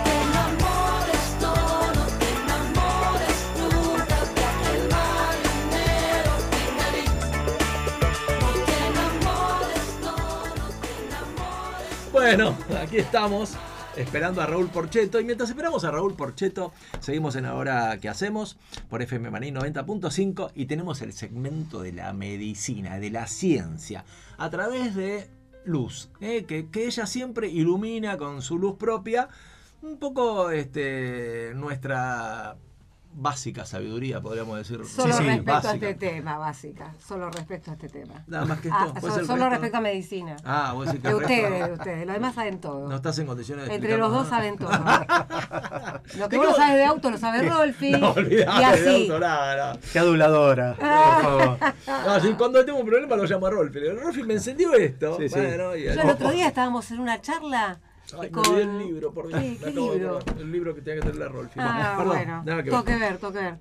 Le debo el libro de Huguito Landolfi que me lo dio. y- Ah, Dios, El otro, día, el otro día estábamos en, en una cena show Ajá. donde estuvo eh, una genia este, dando este, su, su show, su, su show de stand-up, la esposa de- del Ah, señor. sí, que yo no pude ir, sí, sí. Estuvo Yo espectacular. entré como un caballo, pensé. Eh. Decías, ¿de quién? ¿De quién? ¿Cómo de quién? Claro, ¿Eh? Sí, sí, ¿Cómo de quién? Si una genia ya sabe de quién ¿Qué tal hablo. estuvo? Encima ahí cerquita de casa, las dos Ah, veces que sí. estuvo ahí cerca me la perdí, suyo, me la eh. perdí. Una no. más y queda libre. Me la perdí. No, la comida muy rica y el show, la verdad, eh, muy, muy divertido. Se es muy divirtió, se divertida. divirtió, sí. Es muy divertida, muy divertida. Bueno, pero antes de que empezara el show estábamos con Lu Ortega, la, la coach, y su marido, con el mío, y los dos fierreros como vos. Uh, Ellos hablaron no, cuatro no. horas de auto, nosotros nos reíamos. Tenías que estar ahí. Qué te faltaba Rolf, yo dije, faltaba Rolfi. Yo en un momento me sumé a la conversación. Me sumé. Me sumé como a oyente. escuchar, sí, a escuchar. Querías meter algún bocadillo, porque vos no. Y- no, parecía que estaba viendo el partido de Claro, tenis, ¿viste? Que miraba- lo miraba Juan, lo miraba Y Javier. vos no podés. Juan, lo miraba- No podés, lo vos estar así no podés. ¿eh? No, lo único que dije es que lástima no está Rolfi, te juro. Claro, era lo único que acotaba. Rolfi dijo tal cosa, pero no me acuerdo. No, bueno, bueno. el marido de Lu tenía un hobby que nunca yo lo había escuchado. Tiene. Mm. Que se sabe los, recor- los recorridos de todas las líneas de colectivos. Ah, sí. y verdad. Ah, todas las empresas que hay y qué, número tiene cada empresa. Entonces dije, ay, no, a ver, vamos a probar. Le dije, a ver, decime el 5, de qué color es y por dónde va. y me dijo todo. Uno sale de la carra, el otro. bueno. Yo lo tomaba cuando iba al colegio, ese, o cuando iba a la facultad. Qué verde con azul, Este, ese puede ser. Sí, cambió de color Ah. ahora. Era rojo, creo. Este, bueno, la cuestión es que sabía todo y le encantaban los autos. Entonces empezaron a hablar con mi marido del transporte, del tema del abastecimiento. De, de- Buen humor también el de Javi. Muy sí? buen humor. Ah, sí, sí, sí. sí, Javi, Un toque marido. ácido también, ¿eh? Es muy ácido. Tiene, tiene un toque Es ácido. ácido, sí, humor ácido, Sí, sí, sí, sí, Hay momentos cuando no lo conoces y dices, me está hablando en serio me está jodiendo. Si me está hablando en serio, es un, es un amargo. No, Ah, No, pero no. Después lo es un decodificás. reverendo. Después lo Habla en joda, habla en joda. Este, bueno, y hablaban de que habían intentado un proyecto, no me acuerdo qué empresa, de todas las que hay de colectivos acá, de hacer eh, eh, colectivos eléctricos. Entonces yo ahí me lucí con lo que vos dijiste, ¿no? El tema de que había que enchufarlos y que había que poner todo una, lo que vos contaste una vez, que yo lo dije en joda, que hay que tener de- un garage con un enchufe para meter el auto, y vos me dijiste que sí, y que había que tener cargadores por la calle. Entonces este chico contaba que se complicaba porque cómo abastecían, incluso el largo del recorrido. Claro, no les da para no les el da porque son cuatro claro, horas y si te agarra un piquete, por ejemplo, con el colectivo, sonaste, nunca Sí, sí, llegabas sí. A, a terminar. Sí, no, no, no pueden ser totalmente eléctricos. Por ahí tendrían Claro, que ser bueno, lo que dije híbridos. yo. híbridos. Ahí dije claro. yo, pero no le pueden poner motor eh, a nafta, aparte de si pueden tener. Y me dijeron, esos son los híbridos, y yo me acordé que, que vos lo habías dicho. Muy bien, muy bien. Bueno, nuestro segmento de Dale, autos. ¿de qué vas a hablar? Auspicia Automóvil Club Argentino, sí. Auspicia Toyota. Bueno, hoy vamos a hablar de herpes zóster. Mm. A, a pedido de Mike. Qué bueno eso, ¿eh? Qué bueno. Mi Sí, padre sí, me viene sí. persiguiendo con eso. ¿Por qué te persigue tu padre? Porque mi padre lo tuvo de grande hace 10 años, o sea, a los 80 y pico. Y como yo tuve varicela, eh, se- bueno, por ahí Mm. Muy vas a hablar de eso. muy bien. Entonces, eh, Muy bien. los que tuvimos varicela se supone que lo tenemos más latente que los que no tuvieron varicela. Entonces, eh, Claro, claro. este, por eso se lo planteé un par de veces a mi, a mi clínico y me dijo, pero nada. Pero ahora cada vez está más en boga. Entonces, Está de mi- moda, está de moda tener herpes zóster. Claro, entonces me interesa. porque- Ya a nuestra edad, a partir de los Suspendeme- 40, para mí suspendeme la moda. No, ¿eh? pues aparte es súper doloroso. es súper doloroso. Entonces, a ver, me interesa, me interesa mucho. Bueno, la gente lo conoce como culebrilla. Sí. No sé Ajá, si es escucharon. culebrilla es el herpes zóster. En realidad es una reactivación del virus de varicela, que la mayoría tuvo en la infancia, este, y el virus queda guardado en el sistema nervioso. Entonces, en la adultez en realidad se puede reactivar a cualquier edad. Eh, se reactiva y da el herpes zóster. Entonces, alguien que no tuvo varicela no puede tener herpes zóster. Eso es fundamental. Eso era Si no- una de las dudas que tenía. Claro, por eso te la contesté ahora. eh, venía más abajo en, en el relato, pero bueno, cuando se dan las causas necesarias, eh, se reactiva el virus, ¿no? Puede ser estrés, la edad, ¿no? Este, al principio empieza con un picazón, una, una picazón, un hormigueo, una sensibilidad distinta al tacto, que uno, no hay nada en la piel, pero se siente eso, una parte de la piel que empieza a picar, puede ser en la cara, puede ser en la zona glúteo, es todo como una, se llama metámera porque abarca toda la parte que inerva un nervio, ¿no? En la parte de todas las costillas de un lado, es el más común. O sea, en cabeza no. En cara se da. El de cara, por suerte, es menos frecuente porque complica el nervio facial, puede complicar el ojo. Súper doloroso. Este, y además puede haber mucha infección porque en cara está la, la barba, en la casa de los hombres, bueno. Este, pero por suerte ese es menos frecuente. A las 48, 72 horas de que pasó todo eso de que había picazón, un hormigueo, una molestia al tacto con sensibilidad distinta, aparece una erupción en la piel, que son pequeñas ampollitas con un liquidito adentro. Primero se empieza a hacer como Similar a una- la varicela, Exacto, pero más chiquita. pero más chiquititas. Pero no La- como la ampolla típica de cuando haces un esfuerzo que no es habitual y que te sale una ampolla, no. No, esa es una ampolla. Claro. Esto eso, se no. llama vesícula, Ah, que es una ampolla mini. Son Mm. de un milímetro, Mm. dos milímetros y tienen como agüita dentro. Ajá. Primero se eleva, uno no ve la agüita hasta que después ya se hace la ampollita franca Ah. y se ve el líquido adentro.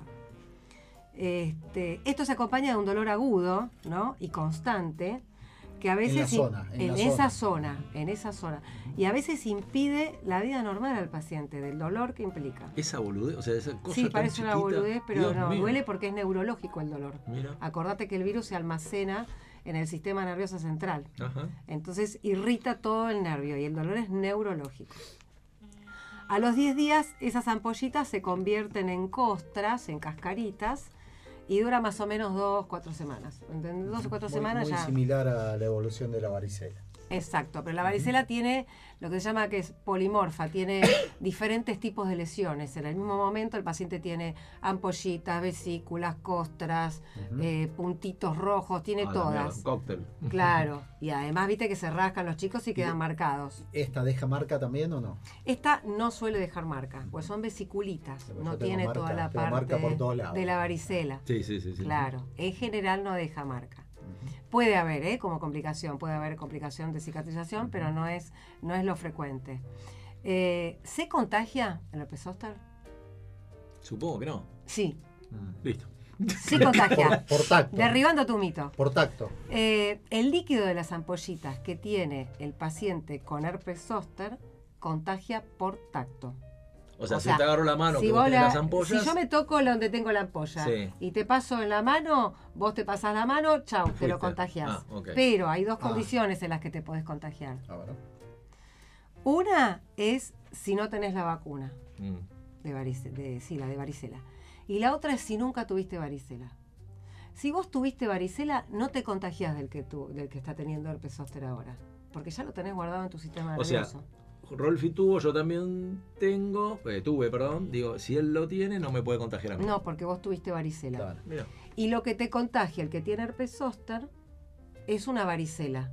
No te contagia el zóster. Pero lo puedes tener de vuelta.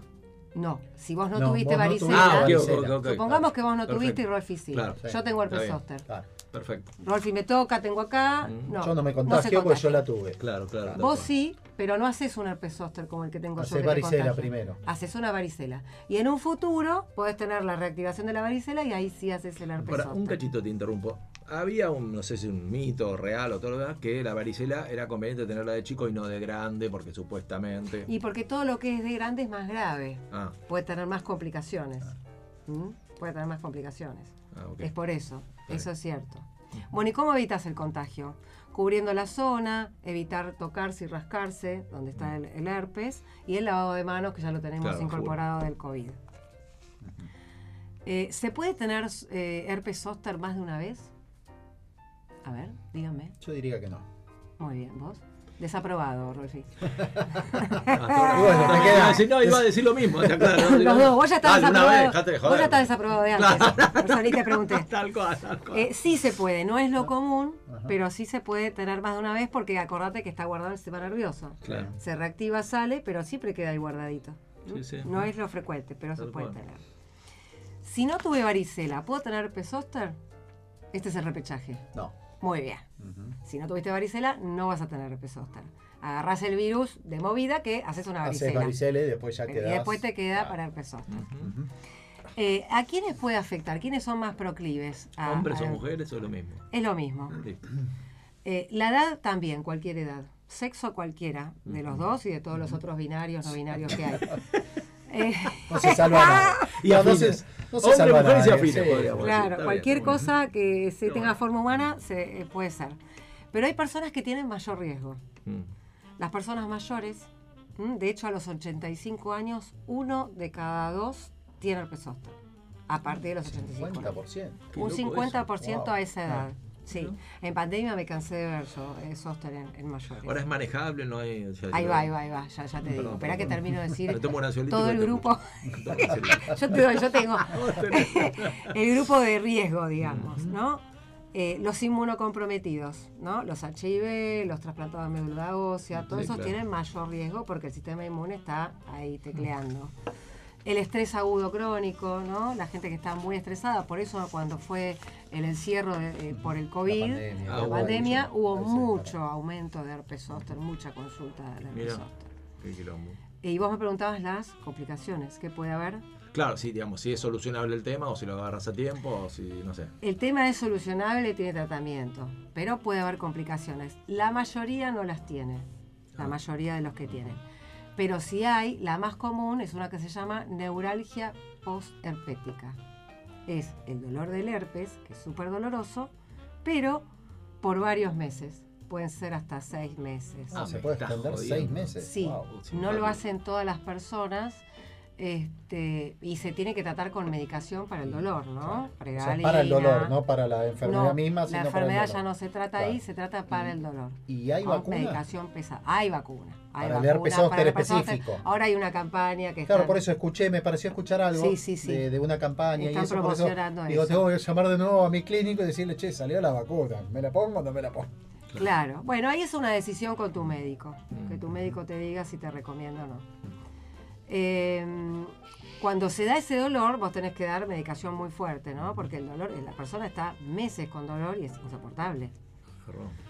El dolor puede ocasionar discapacidad, le afecta la calidad de vida, altera el sueño, no puede dormir porque le duele, eh, el estado de ánimo, el trabajo que falta, la vida social no se junta porque está deprimido y otra de las cosas puede dar depresión por tanto tiempo con dolor. Claro. Y el tratamiento que vos me preguntabas es con aciclovir, viste, ya sabemos todos, aciclovir, 800 miligramos, bueno, no lo voy a decir porque así la gente se lo viene a comprar, hay que Ya consultar. sabemos todo, dice, yo la Sí, que sí. lo escucho.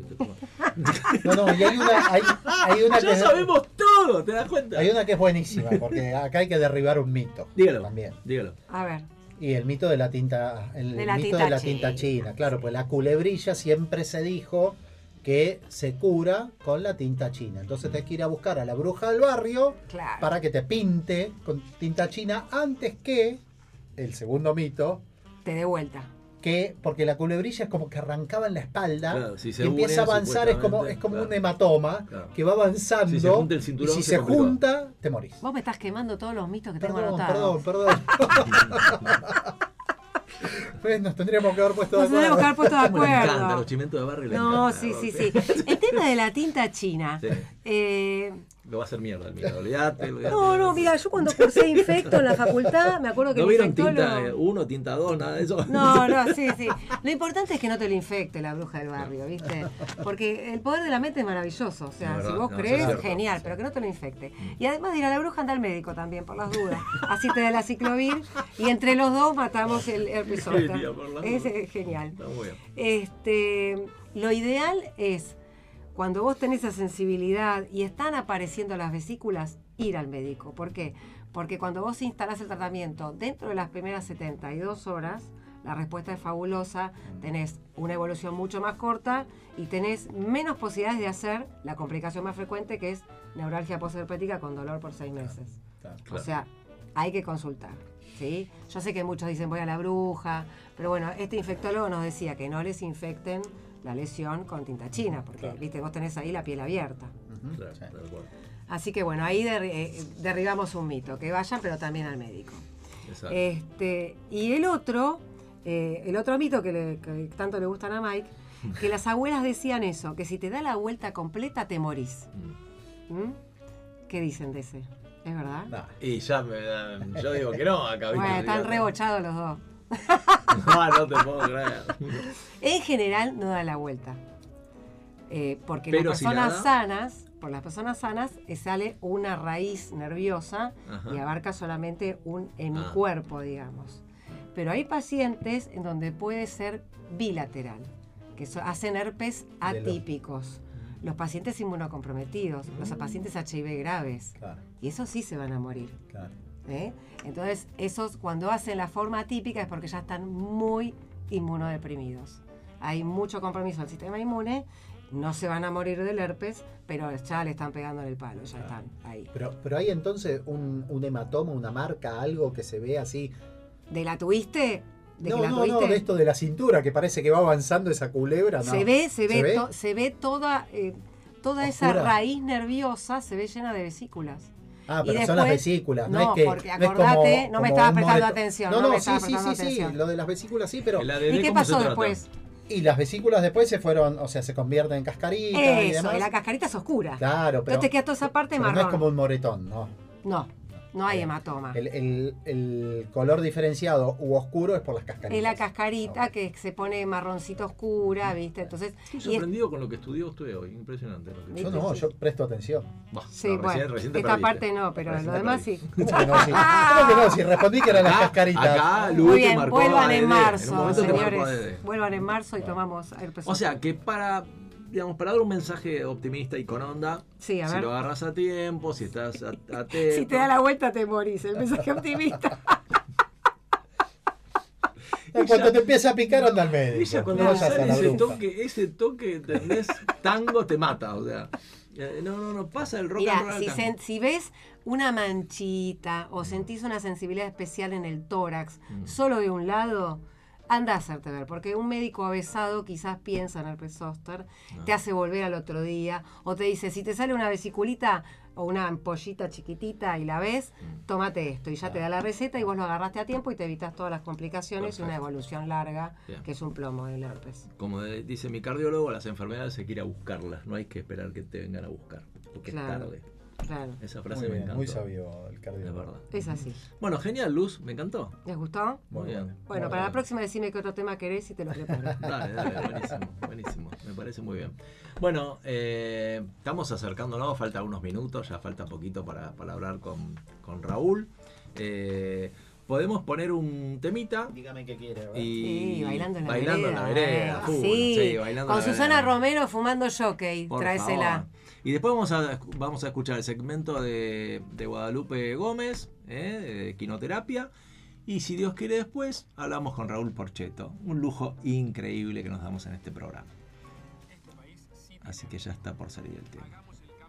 Ahí Rolf lo está buscando y lo va a dejar volar. En 3, 2, 1. Ya sale.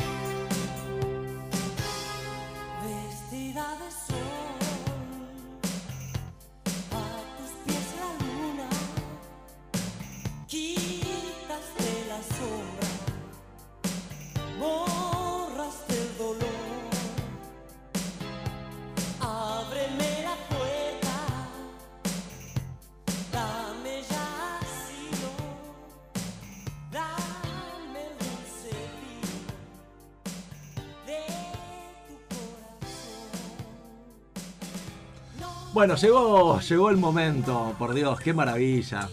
A ver, es muy difícil. Estamos acá muy emocionados, muy conmovidos porque eh, es, un, es un sueño que vamos a concretar. eh, hablar con uno de los músicos más grosos que, que dio nuestro país, uno de los fundadores del rock nacional. Eh, es, es una maravilla de compositor, es, siempre ha tenido una ética, una manera de, vivir en forma coherente entre lo, entre lo que piensa, lo que siente, lo que hace, lo que actúa, eh, lo que dice. Un ejemplo para todos. eh, le- digamos, siempre ha, estado a favor de- del cuidado del medio ambiente. Tiene, se está dando el lujo de tocar con, con sus hijos, con Daniel y Ana Clara. Ha tocado con los grandes, con Charlie, con Sandro, con León, con. Bueno, no sé, ese, tiene una. Hace. Tiene una trayectoria de más de 50 años, más de 20 y pico de discos editados. Es. Cada, cada tema de él eh, marca una parte de nuestra historia, Rolfi, es así. Sí, totalmente, Hay un tema de, de- de- de nuestro invitado, decís, listo, tiene que ver con esto, Claro. con los 80, con los 90, con tal. Señores, para mí es, eh, no sé, es muy difícil poder encontrar palabras para describir la emoción que tenemos, pero bueno, con, con todos ustedes, Raúl Porcheto. Hola Raúl, ¿cómo estás? Bienvenido a Y Hora que hacemos FM Penal 90.5. Mike Odierna te, te da la bienvenida. ¿Qué tal, Mike? Buenas noches. Un gusto para mí, agradecido por esta comunicación. Gracias, gracias Raúl, gracias. Bueno, es enorme tu trayectoria, por supuesto, es, es increíble. Y, y cuando mirás para atrás, empecemos por, por lo más lindo, cuando mirás para atrás y ves todo lo que has logrado, ¿superó todas, tu- todas tus expectativas cuando empezaste a transitar el camino de, de la canción y de la composición? La verdad, me, me surgen dos respuestas. La primera es que siempre, me parece que siempre uno hace poco, que ya el regalo de la vida es, tan inmenso que, no me alcanza a veces el tiempo del, día, digo, se me escapó, no hice lo suficiente de, algunas cosas que quería estudiar, de lo que quería hacer, soy como de repente a ese nivel, no voy en conflicto, pero sí exigente todo el tiempo, ¿no? De eso.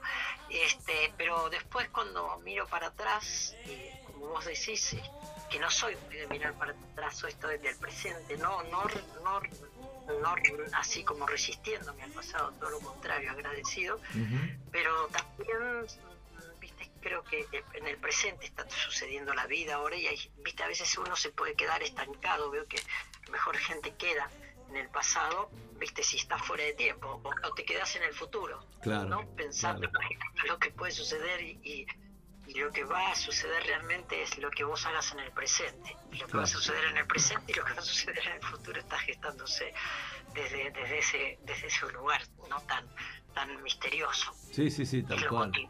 Tal cual. Y, y de, de atrás digo, veo un montón de, que, de cosas así de, de como la reflexión tuya que hacías y digo, bueno, qué lindo, qué bueno, viste que de repente, viste a, viste a, la gente, a las personas, viste a gente como vos, de los medios de comunicación, lo que fuere, o, cualquier otra persona que me dice, no sabes lo que fue tu música, tu canción, tu poesía para, para la historia de mi vida o está el momento y todo eso, me encanta, eso me gusta porque se trata de, de dar de última la canción, el formato, la música, los arreglos, todo eso, es, un- es una transmisión de una energía que uno quiere transmitir, que necesita transmitir, ¿no? A partir de sus sueños, sus ideas, lo que sabe que no se va a poder cambiar nunca o lo que quiere imaginar aunque sabe que es casi imposible a veces de transformar algunas cosas la canción, la música, en, en mi marco, la música popular es un instrumento más que interesante, me parece, para soñar esas cosas. Claro.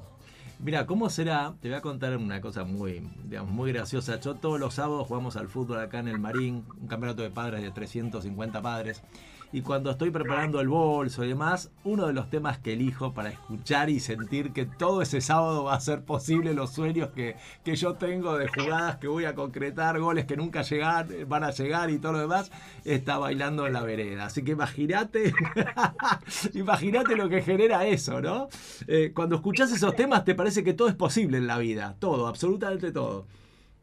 Sí, sí, está bueno imaginarlo así, está bueno imaginarlo así, pero bueno, me encanta, me encanta, me encanta, aparte que bueno, que bueno, sí, el fútbol, yo también, mi hijo, viste, somos muy, así, mi hijo ha jugado muy bien, a mí, yo he jugado, pero no, nunca he llegado a jugar bien, y menos muy bien, pero mi hijo que ha, ha llegado a jugar muy muy bien y este es como que nos encanta y bueno, son son programas re lindos. Qué Por bueno. ejemplo, los padres que ahora sí está buenísimo. me Qué bueno. Y, y tenés una tenés una frondosa, digamos, este, trayectoria componiendo. ¿Y cómo, cómo surge la inspiración, Raúl? O sea, eh, primero aparece la letra, después aparece la melodía, primero aparece la, la melodía. ¿Qué cosas te inspiran? ¿Cómo es ese proceso, si se puede poner en palabras, no? Sí, mira, muy pocas cosas he hecho primero con la letra.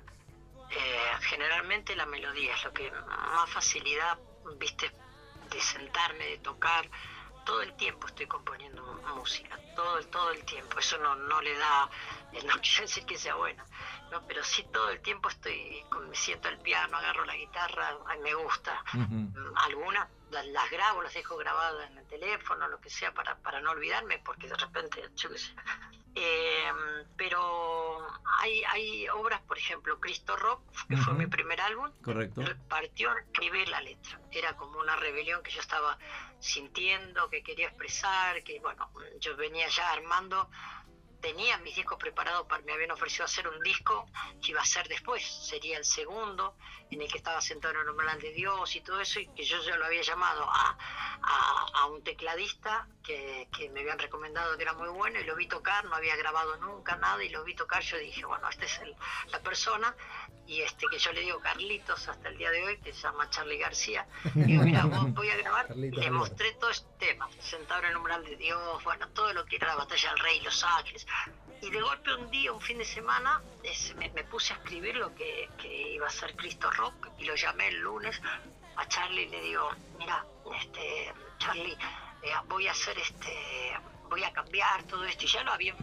habíamos venido ensayando y me dice, dale, me voy para tu casa y, me, lo, me lo mostras. Y ahí mi madre, todavía yo era soltero, vivía con mis padres y nos preparaba un café con leche, que hasta el día de hoy lo recuerda, viste, Es este, Sí, sí, sí, tal cual. tipo merienda, y ahí con el, con, viste, le empecé a mostrar lo que iba a ser el disco de Cristo Rock, y a- es- pero había surgido de la letra. Y Charlie me acuerdo me preguntó, pero ¿de dónde, cómo hiciste? Bueno, y ahí y hay de todo, porque ahí hago desde un, un heavy metal, que para esa época era muy raro, no, No Claro. existía Claro. el año 72, que lo grabé y lo hice creo que a fines del 71, principio 72, de heavy metal hasta un folk, hasta música eh, concreta, parte que cuando lo fui a mostrar me decían, me trataban de loco literalmente, pero bueno, me lo, lo, lo miro hoy en retrospectiva y digo, bueno, me lo dejaron grabar, es- viste, es que haya podido salir ese disco.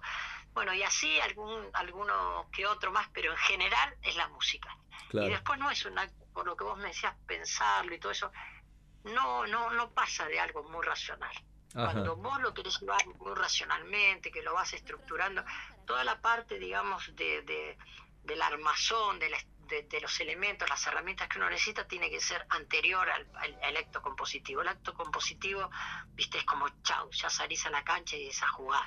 Claro. ¿no? Este, y, y es así, es, mm, mm, yo creo que no es racional, eso no quiere decir que sea irracional, sino creo que tendría que ver más con algunas explicaciones que tienen más que ver con, con, con la parte de, de- de- del otro lado de la Tierra, ¿viste? Los Claro. asiáticos y todo eso hablan de, de lo que es el suprarracionalismo, que sería, Ujú. ¿viste? Es este, uno está en conexión y en la medida que está en conexión, como cuando tenés señal en el teléfono, Sí, sí. no pensás, uy, se va a cortar, no te escucho, ah, ¿qué me quisiste decir? No, la cosa fluye. Creo que cuando uno está conectado con la vida, con, con, con lo que puede ser, a veces se habla de la teoría de las cuerdas o, o la misma física cuántica, está eh, eh, eh, fluyendo desde esos lugares que las cosas suceden. Pero son Claro. explicaciones que de última lo estoy dando de lo racional. No, no, está muy bien, está muy bien, está muy bien. Otro, para mí, uno de los, de los discos que, que marcó, digamos, un antes y un después en, en tu trayectoria, esto es una humilde opinión, eh, por supuesto me encantaría que vos me digas si estoy, eh, digamos, orientado, es, es Metegol, digamos. Hay, hay como algo algo que marca una diferencia. Y, y bueno, y ni hablar de, lo, de, las- de los personajes que te acompañaban, ¿no? Gustavo Basterrica, Pedro Aznar, Willy Turri. eh, o sea, ahí hay algo, ¿no? Que, que, que, que marca un antes y un después, puede ser en tu, en tu vida musical o no. Sí, eh, Basterrica él empieza antes. Este, Ah. Él empieza en una banda que se llamaba Reino de Mont, que yo había formado, y ahí lo escucha Charlie. Charlie me dice, Raúl, ¿no te, no, no te molestaría si yo tengo ganas de hacer una, una banda este que después se iba a llamar, él estaba me había comentado que, que quería mm, terminar con su generis, bueno, y, y quería hacer la máquina de hacer pájaros, y yo le digo, no, no, todo lo contrario, ¿viste? Este, bueno, lo- y, ahí este, Gustavo fue a, fue a tocar para la máquina. Pero ella había to- estado tocando conmigo y está en el- él graba conmigo en un tema de Por Gieco. En el tema de Por Gieco, se llama Las Puertas del Acuario, ahí, ahí grabó Gustavo. Este, después, bueno, también, bueno, Lito de Puma, Pedro Aznar. También Pedro Aznar Claro. venía tocando conmigo, después Exacto. lo llaman para, para cirujano, pero ya venía tocando conmigo cuando yo hacía fusión y cuando medio algunas baladas, pero hacía jazz rock, fusión y todo eso. Pero cuando cuando mete gol, sí, es un antes y un después también, porque eh, era como que yo había viajado a Estados Unidos, había estado escuchando bandas y eh, de, de, de otros lugares, lo que se está diciendo, otros sonidos, y realmente me impactó. Estuvimos, viste, con un, un arma, una banda que era Alfredito Tot, que, que había sido bajista de Los Gatos, que había estado tocando con Nito, increíble. Willy Turri, que ya había tocado mi álbum anterior, y este que se llamaba Mundo, y Pablo Bullot. Lo que después con el tiempo, cuando yo después separo esa banda y todo eso, van a tocar con Charlie y después hacen hit. E- Esa es la banda de hit. Claro. Y, y con ellos estuve trabajando ahí en, en- había habíamos alquilado yo un, en un garage en La Lucila y ahí estuvimos seis meses trabajando para para idear un poco lo que había traído de afuera, viste que quería hacer ese un concepto nuevo de sonido, de, de producción. Y este y a- ayer casualmente estaba escuchando un tema, viste que ahora hay, hay aplicaciones que uno puede separar los instrumentos y puede Claro. escuchar solo. Exacto. Y mi hijo me dice, mira papá, mira, escucha este tema que era de televisión, porque fuera, yo ahí tiene una, una dupla que hago con ellos que es este, Metegol y televisión. Me dice, mira lo que es este. Y bueno, y yo digo, qué, qué bueno, me, me- me encantaba. Se estaba escuchando solo el bajo y la batería de lo que habíamos trabajado horas y horas y yo le recordaba a mi hijo y le iba diciendo detalles y todo eso, viste, todo tiene una historia, horas y horas, mu- mucha vida puesta en cada tema. Claro. Y, y por qué te digo de, también de Metegol de televisión y te redondeo con esto a tu pregunta, perdón que a veces yo me No, no, para nada, te escuchamos, te escuchamos, Raúl, vos quédate tranquilo, que te- hasta las 12 podemos escucharte, así que no te preocupes. Me encanta. Eh, cada dos álbumes yo hacía un concepto diferente. Yo, por ejemplo, anterior a, a Meteor Televisión había hecho eh, Volando de Vida y Mundo, que es bien de, de- de fusión, de jazz rock, con alguna balada, mucho yo incursionando en los teclados y todo eso, bueno. Y después hago mm, mm, Metegol y Televisión, que es otro concepto. Después de eso voy a hacer un, un- un salto enorme, que digo, bueno, cuando todo el mundo decía, uy, esto, seguí con esto, no, yo quise hacer algo totalmente opuesto, más crudo, que fue eh, Che Pibe Benibotá y Reina Madre, que me Claro. parece que tenía que ver con los tipos que estaban sucediendo, con algo que yo quería com- compartir, que tenía que ver con la parte, viste, es así ya más de, de- nuestra sociedad, de lo que estábamos viviendo, de una etapa que se había terminado, una de las más tristes de nuestra historia y todo eso. Y bueno, salí con, con- salgo ahí con, con la vuelta a la democracia, con Che Pibe y Reina Madre. Bueno, y así lo mismo, mun- este, el mundo puede mejorar y bailando a las veredas. Siempre necesitaba como dos álbumes para expresar un, un determinado concepto poético, musical o lo que fuera. Qué lindo, y aparte, qué, qué interesante esto de que todo el tiempo salías de, de- digamos, del espacio de confort, ¿no? De, bueno, sí, ahora quiero buscar otra cosa nueva. Eso también es muy interesante. Sí, yo no, no me... Viste, a veces cuando... eh, eh, es como medio difícil cuando vos estás, decís, bueno, pero eh, yo no... Cuando yo compongo, no estoy pensando que a- al otro le gusta o le gustara al mercado o lo que fuera, ¿entendés? A la industria y todo. Yo siempre aprendí, me pareció, viste, a veces lo he acertado, a veces no, pero eso no me cambiaba la forma de como yo quería hacer las cosas Claro. es que a uno tiene que gustar, uno tiene que estar convencido, que uno no tiene, voy a poner esta palabra que a lo mejor le gusta más a la gente, no, me tiene que gustar a mí. Claro, Si a mí me gusta, obviamente va a ser reflejo para un montón de gente totalmente. que se va a sentir identificado con eso, pero si no, no va, si no es algo que yo estoy, que no es algo natural, que estoy tratando a ver qué le gusta, viste, es como un maquillaje, que de última la gente lo descubre, tarde o temprano. Por eso doy gracias a la vida y como vos decías ese comentario, que muchas canciones que tienen 50 años, 40 años, 30 años, 20 años, viste, tienen todavía presencia. Y yo digo, bueno, porque se transforman en atemporales porque a veces ha reflejado un momento, reflejan un momento. Este, y no le das más ni menos valor que otras que pueden ser totalmente, digamos, viste, mediáticas. Simplemente con eso te quiero expresar mi forma de sentirme, Sí, sí, sí. viste, conmigo para compartir con la gente. ¿no? Totalmente. Ahora, y se da mucho, como en el caso de Baglietto, tu caso, digamos que, que los hijos empiezan a, a tocar y a cantar, en este caso vos con Daniel y Ana Clara, eso también es un flash, ¿no? De- debe ser algo maravilloso para vos poder, poder eh, tocar y cantar con ellos. Eh, es un milagro que uno no se termina de acostumbrar, ¿no? Sí, no, no, no, no, está totalmente, no, no, no, no entra el costumbrismo en eso porque no deja de sorprenderte. Y yo veo ahora a mi nieto que de repente todavía no tiene tres años, desde hace, hoy estaba, yo lo, estuve, lo estaba visitando, estaba con él, va a cumplir todavía, viste, te digo, no tiene tres años, estaba con el tecladito, creo que de- del, del, del 100% que estuve, viste, el 80% estaba con su tecladito y me ponía, viste que estaba, tenía en el teclado puesto, viste, que, que la novena, na, na, na, na, na, na, na, na, na, la novena sinfonía, y quería que la tarareáramos juntos. Elo, elo, me dice, elo, elo, elo, ya, y repetíamos, creo que así como podía repetirme Manuelita a veces a, a mis hijos que me pedían, viste, bueno, mi nieto está con, con, con, con eso. Y es como algo natural, es parte de nuestro lenguaje, ¿no? Lo mismo con Ani, da- mi hijo lo mismo. Yo estaba componiendo de repente a lo mejor muchos de estos temas. Yo me acuerdo, Chepe venía y él estaba haciendo, poniendo notas y todo. Y le decía, Dani, déjame un segundito, hijo, por favor. Y seguía, pim, pim, pim. Era parte ya, ya estaba incorporado, viste, a, la cuota compositiva. Tal cual. Y qué maravilla también que algunos, muchos temas tuyos han trascendido las generaciones. A mí me pasa eh, escucharlos con mis hijos y, y que, vibran igual que yo. Digo, ¿qué, qué, qué tiene que...? Por supuesto que no hay una receta, porque si no todo el mundo lo haría, pero digo, ¿qué, qué tendrán cada tema para que puedan trascender y puedan seguir teniendo la vigencia que tienen los clásicos? Que justamente un clásico es algo que no pasa de moda, ¿no?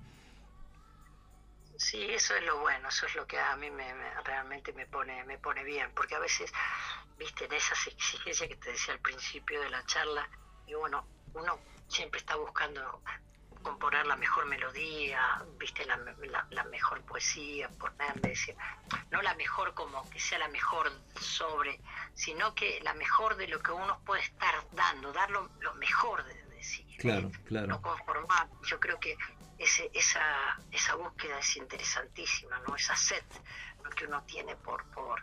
Yo sigo estudiando como cuando era adolescente todavía música y me gusta leer y me gusta instruirme y tener herramientas como para hacer eso. Pero yo creo que a veces eh, el reflejo de nuevas generaciones que me pasa y me dice, uh, esto, lo otro, y que a veces dice maestro y te ven como un viejito ya y dices, bueno, Raúl, hacete cargo. No, no, no, no, te juro. ah, Para mí a vos no te pasa, no te pasa el tiempo, Raúl. Es impresionante. Y lo hablábamos recién con, en, en lo- en la previa. Es increíble, o sea, sos, sos eh, siempre joven. Es maravilloso lo, lo- lo que te pasa. Es así. No, igual, créeme que tengo ya. A veces he tenido algunos problemas de salud últimamente, pero bueno, por suerte estamos, estamos saliendo adelante.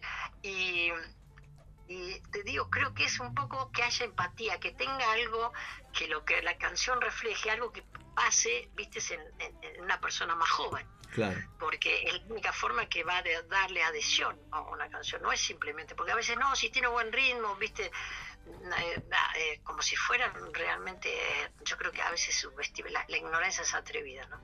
Y a veces a las nuevas generaciones este, uno entiende la rebeldía porque hay a veces tan, tanto descaro, tanto menosprecio, no tanto maltrato, sin querer a veces, ¿no? Ujú. este, como si fuera, no, no entiende, o este ritmo, no, no ellos, ellos hay, hay, hay, viste, yo qué sé, están ansiosos, como cada, cada generación viene a decir lo suyo de- de- con un formato, pero la medida que hay una empatía con determinada canción es porque hay algo, alguna parte de la letra, alguna parte de la música, algo que está resonando en esa personita, esa persona, o viste, a veces me decía Raúl, vos compo- cuando yo era muy joven, componés para los jóvenes, yo no, yo decía, y me miraba medio raro, yo compongo para la gente. Claro. Si es una persona muy mayor, es exactamente lo mismo que si tiene 10 años menos que yo o si tiene mi edad. Sería, sería yo al menos, yo nunca lo he hecho, ah, voy a componer para gente de mi edad. No, no sabría qué, qué hago. Mira si ahora digo, compongo para gente de mi edad y no sé de qué tendría que hablar. Y si tengo que componer para una persona de 40 años, no sé qué tendría que, de qué hablar. Pues, eh, eh, eh, todavía tengo que aprender a nivel de... no compongo de esos lugares. No sé si se entiende. Sí, claro, claro, se entiende. yo entiende. Como, como al algo que vibra en mí. ¿no? Entonces, si, si es algo que tiene que ver con un camino recorrido, muchos años, cosas que de, de, de- de- en, ese- en esa computadora que ya está llamada emociones e historia que está llena de aplicaciones, algunas que ya no sirven para nada y otras que todavía a uno lo hacen este, así resonar con algunas cosas, esos van dando de repente un, un contenido, es un cultivo que uno tiene, ¿no? Este, desde el inconsciente y otras cosas, como te decía, de, desde algo que no sabe de dónde, pero aparece y, y- y- y a uno le resuena lindo y lo trata de expresar. Tal cual. Luz. Eh, Raúl, ¿cómo estás? Luz te habla. Encantado, Luz, mucho gusto. Mucho gusto. Eh, sabemos que sos muy amigo de Sandro, y digo sos porque Sandro es eterno. ¿Querés contarnos alguna anécdota? Uy, a ver, este, lo primero es, este, lo que decís me sorprende y bueno, me, me, me gusta, ¿no? Porque cuando usaste el verbo de, en el presente, yo, me sonó raro, Claro. ¿viste? Y me encantó, me encantó, me encantó. Los artistas verdad, son eternos, me Son eternos. Y la amistad también. Tal cual, exactamente. me impactó también. Y mm, sí, yo lo tengo todo el tiempo presente porque fue, como él decía, yo era el hermano que, que la Qué vida lindo eso, no ¿eh? le dio de sangre. Qué lindo. Y mm, teníamos unas charlas. Te podría contar mil anécdotas con Roberto, pero no, no sé, tan, tan locas. A veces él me llamaba estando en terapia y, y primero yo me- al principio, después, bueno, ya digo, ¿cómo consiguió un teléfono para llamar? Y bueno, él tenía sus, viste, su, su magia seductora y conseguía un teléfono una enfermera enseguida. que- Olvídate, tal cual. Tal cual. Después que eh, yo atendía y estaba haciendo, él hacía la voz de, viste, del padrino, viste, que hablaba así medio todo ronco. Y le digo, Roberto, ¿qué te pasa? Y empezaba a cargarme, empezaba a decir cosas. Porque él una de las cosas que más le llamaba la atención a veces cuando yo le hablaba, se enojaba mucho y me decía, pero Raulito, Raulito, Raulito, me decía, no clasificás ni para Bambi. ¿viste?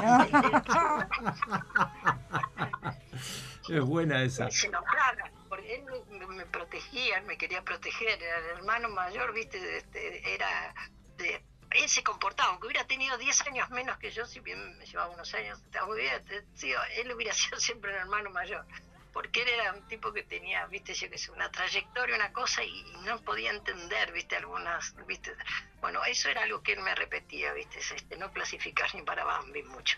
Y después desde ese lugar, así medio de hablándome, era a veces para retarme, decirle, y yo también lo retaba mucho, me decía la señora, me decía, sos el único que le puedes decir algo.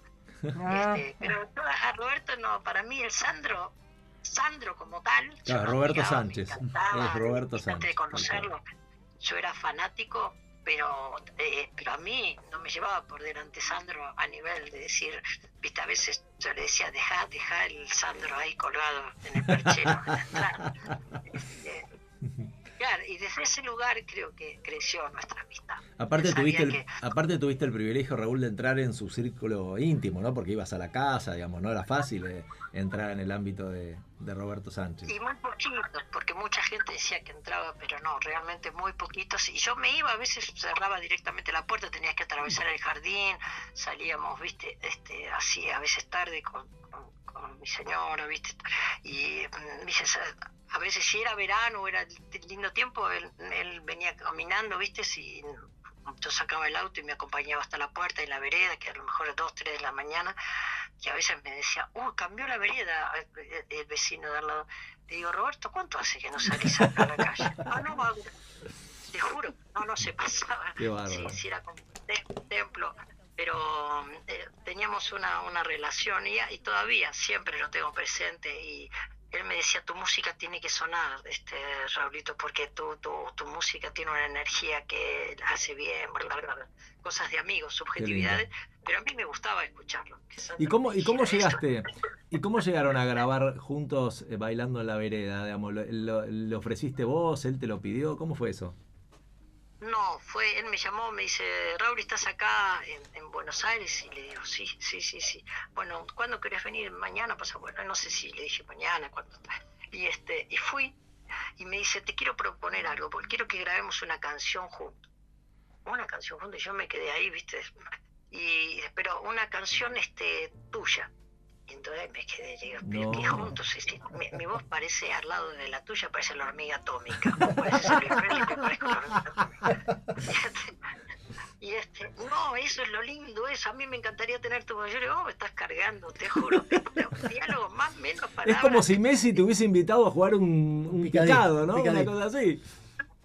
Claro, porque digo, viste, ir a cantar, de última cantar a ojo, ¿no? Él quería eh, grabar por X razones que me dijo, bailando en la vereda, que le encantaba, y íbamos a grabar otras también mías que le gustaba, bueno, después no, no dio. Pero una anécdota puntualmente, Luz, para a lo mejor para redondearte esto, bueno, fue, pero lo que me dijo, no hagamos la misma versión, busca una versión, hacerme, viste, que tenga que ver más con mi estilo. Difícil Claro. lo que te Bueno. pidió, ¿no? Difícil. ¿Eh? Difícil lo que te pidió. Sí, sí, sí, pero era, me pareció totalmente coherente, ¿no? Interesante. Claro. Bueno, y ahí una onda más, viste, que fue tararara, tararara, ta, de- que fue una onda más Jim Brown que la original que era ta, ta, ta, ta, ta, ¿entendés? Con teclados y eso, ¿no? Claro. este era la otra era más pop estaba una yo cuando hice bailando en las veredas quería de- demostrar que yo podía hacer un buen pop y no me salió mal todavía dura desde el año Todavía. 86 Sí. y vendía 5.000 discos diarios durante mucho tiempo. Eh, así, eh, no te estoy diciendo cualquier cifra, así. Bueno, fue toda una historia, tiene también Bailando las Veras. Pero a, a él le encantaba, también por, por la historia que tenía la canción, hicimos esa versión y la fuimos a grabar, que fue una de las pocas veces que salimos juntos, ¿no? Nos encontramos ahí en el estudio y de repente él intenta empezar a cantar y ella ya había empezado a estar mal, ¿viste? Era el año 95, principios del 96 y estaba... Y entonces yo le digo al, al técnico cuando, cuando voy a entrar dentro de la sala, yo estaba en el control ahí, manejando la, la, la- la- la grabación y le digo, por favor, baja los micrófonos, cerrá, que voy a charlar un ratito con él. Y entonces entro, sabiendo que estaba, nadie iba a escuchar, y le digo, Roberto, dejémoslo acá otro día, ¿no? Porque él se estaba ahogando. Claro. Y me miró, estaba sentado y me clavó la mirada, pero, viste, hasta el día de hoy pareciera, lo estoy viendo cuando él te miraba fijo, te miraba fijo. Ujú. Y me dice, aunque sea lo último que haga Raulito, yo esto lo grabo. Wow. Y entonces lo miré, me di cuenta que no tenía sentido decir una palabra más, menos. Volví, mientras iba entrando, volviendo al estudio, lo, lo encomendé a Los Ángeles, le pedí que, viste, yo digo, bueno, Dios, pedí a Dios que lo, que lo ayudaran, porque Claro. Claro. y hizo y se puso se puso la base y lo hizo en, en una sola toma y lo que vos escuchás después de los intentos eso que se había hecho que se ahogaba cantó de una sola toma fue una cosa increíble y yo qué sé te lo digo hoy es como que me moviliza mucho Totalmente. y entré nos abrazamos y este y dije bueno bendito sea Dios no que realmente bueno, esa es una experiencia para mí de las cantidad que tengo, pero me parece que es una linda compartirlas con, Sí, con por ustedes y la supuesto. audiencia. Por supuesto, Muy bueno. por supuesto. Y hablando de grandes, ¿cómo, cómo, cómo nace por su hijico, digamos? ¿Cómo, ¿Cómo se les ocurrió juntarse en ese momento? ¿Nos puedes contar algo de eso? Sí, sí, de- desde el absurdo. Porque nosotros éramos, viste, yo era muy, muy amigo de Charlie, a León lo habíamos, yo lo había conocido, que habíamos ido a dar, eh, mira vos, la vuelta de la vida, lo que ahora se llama casting, Ajá. todavía se hablaba castellano, en castellano en ese momento. Claro, tal cual. Era hacer una prueba, una, hacer una prueba y eh, de- del Centro de Artes y Ciencias. Y no nos conocíamos y quedamos dos entre, no sé, como era una cantidad enorme de, chicos y chicas que habían ido a, este, a hacer, a, compartir esa prueba y quedamos León y yo. Y desde ahí, y Anito lo fui conociendo cuando venía, que viste que estábamos grabando en Cristo Rock y todo eso. Pero bueno, eh, había todos teníamos ya, ya mm, Charlie y Nito ya tenían su y León había hecho su camino y yo era el más underground de todos, pero todos los cuatro teníamos un común denominador que era las editoriales, nos pedían el 30% del tema y después tenían que ellos sacar las partituras, distribuirlos acá y en todo el mundo, porque vos le firmabas para todo el mundo. Claro. y no salía ni no, sal- no, no llegaba a la NUS la partitura por ejemplo como mucho. Y este, bueno el 30% era lo único que lo único que se respetaba el contrato era el 30% que se llevaba este y entonces eh, de- bueno de ese lugar empezamos a hablar por qué no formamos una editorial y todo eso y nos juntamos este en lo que era la, casa de la novia de León que- hoy todavía sigue siendo su, compañera este, de Alicia y ahí empezamos a hablar de qué hacer y bueno, y ha- habrán pasado, yo qué sé, 20 minutos, estaríamos tomando ya unos mates y nos dimos cuenta de que imagínate que, imagínate Charlie, Nito, León y yo de empresarios. No, Me encanta cómo lo contás, por. Hermoso. por una imagen de Netflix. Tienen que hacer la serie ahí. Sí, para cuando salga la serie. Caminando como los simuladores, Qué ¿viste? grande. Qué Yo te grande. juro que veo todavía tomando, viste, así, mate con amor, como decía la canción, y hablando hasta que dijimos, nos dimos cuenta, nos empezamos a matar de risa, dijimos, no, esto no es lo nuestro, ¿y por qué no tocamos? Entonces, este, no sé si lo sugirió Charlie o León, nos juntamos a tocar, entonces teníamos que buscar un nombre, porque Sui Generis ya era lo máximo en ese momento. Claro, máximo, claro. Pero ya se estaba separando, creo que ya se estaba separando Sui Generis o, y este León que le estaba yendo bárbaro. Y yo que era conocido en el underground, ¿viste? Todavía no había llegado Metegol, que era el primer disco que me iban a dar difusión, haciendo, ¿viste? Así temas de nueve minutos yo y solos de, ¿viste? solos de guitarra, de sintetizadores y todo eso, ¿viste? Llevaba muy poca gente, pero bueno, ellos me querían. y tenía Claro. mi grupo de gente que me, que me, que me seguía. Y mm, entonces empezamos, pusimos todos, cada uno ponía, imaginaba dos nombres y lo poníamos, poníamos en una bol- bolsita.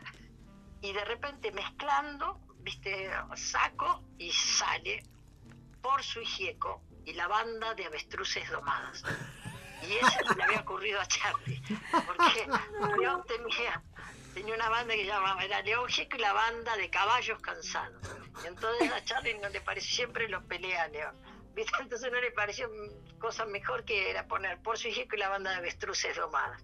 Y a mí me encantó, ¿viste? te juro. Qué genial, por Bueno, y favor. ahí, Qué genial. eh, no, hicimos ahí un poco de lobby, ¿viste? Sin ir al Congreso, nada, hicimos un pequeño lobby. y después y quedó, y quedó este, por su hija con la banda de Nuestra Sonada y, y armamos unos carteles que mandamos a imprimir y a mí se pagaban con en- engrudo. Pero era, era época, viste, este, jorobad. Ya había empezado la época, viste, jorobad. Claro, sí, sí. Salimos, teníamos un amigo que tenía un Mejari, este, y en ese Mejari que él nada menos que uno de los grandes artistas plásticos que tuvo la Argentina, que era Eduardo Pla, que llegó a exponer hasta el Museo de Arte Moderno de Nueva York. Bueno, él tenía el Mejari, iba manejando el Mejari, y atrás íbamos Charlie, yo, de un lado León Nito del Mejari de otro, con el tar- los tarros de engrudo y los volantes. No, no. Ah, no se puede creer. No se puede creer. por- Sí. Paramos en, la avenida Córdoba, me acuerdo, y así todo rápido, Nito y León de, un lado de la avenida y, Chad y yo del otro pegando los carteles todo rápido, pues si venía la policía, obviamente, ¿sabes qué?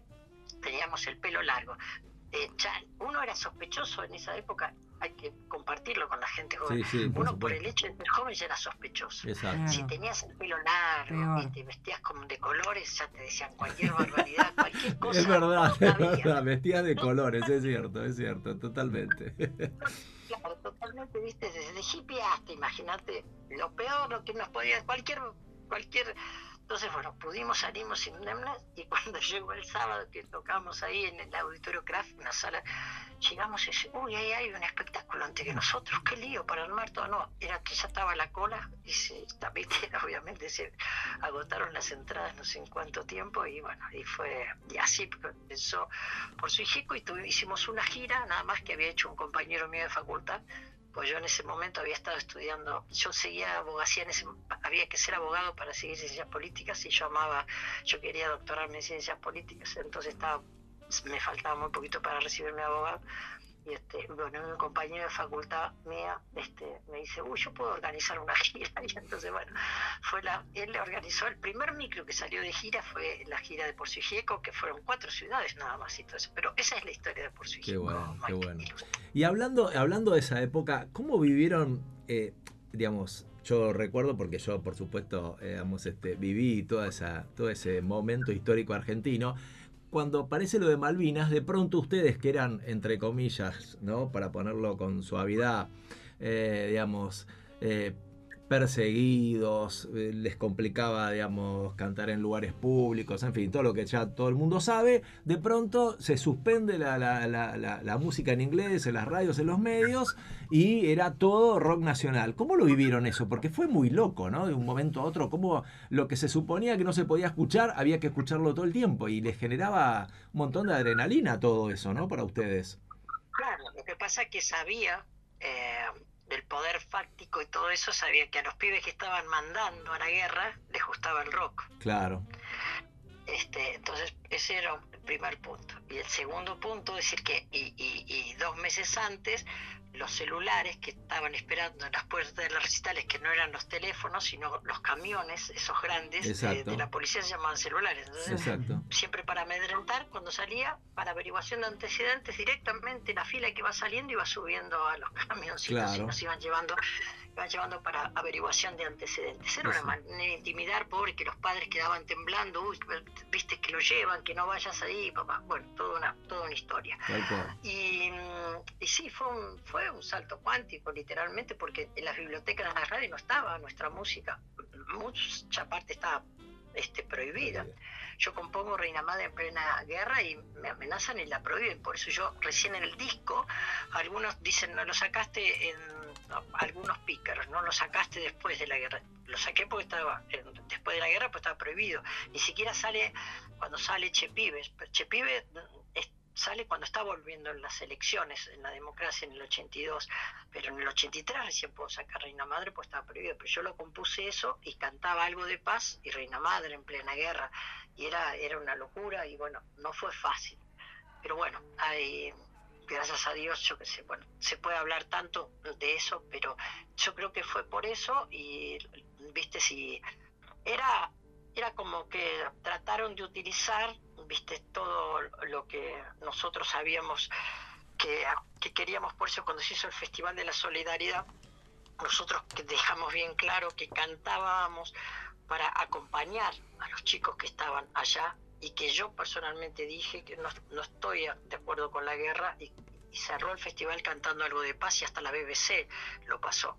No, no era porque no creía en los derechos nuestros de Malvinas, sino No, que me supuesto. parecía que era un- una manera de, de sostenerse la dictadura nada más, pero que, que obviamente todo eso se le volvió en contra, ¿no? Sí, sí, nunca sí. imaginaron que iba a venir la flota del Atlántico Norte para, para el sur de la Tierra. Totalmente.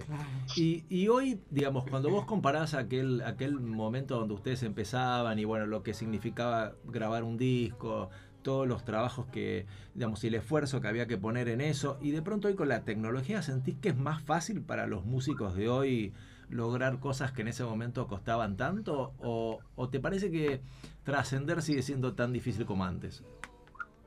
Eh, las dos cosas. Trascender sigue siendo tan difícil como antes.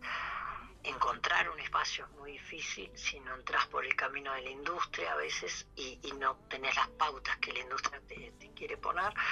Y, pero sí para poder realizarlo es mucho más fácil. Antes para grabar un disco te daban algunas horas, nada más. Nosotros grabamos, viste, en, en un- una tercera parte, a veces una cuarta parte lo que se grababa un disco común de los de los de menos presupuesto.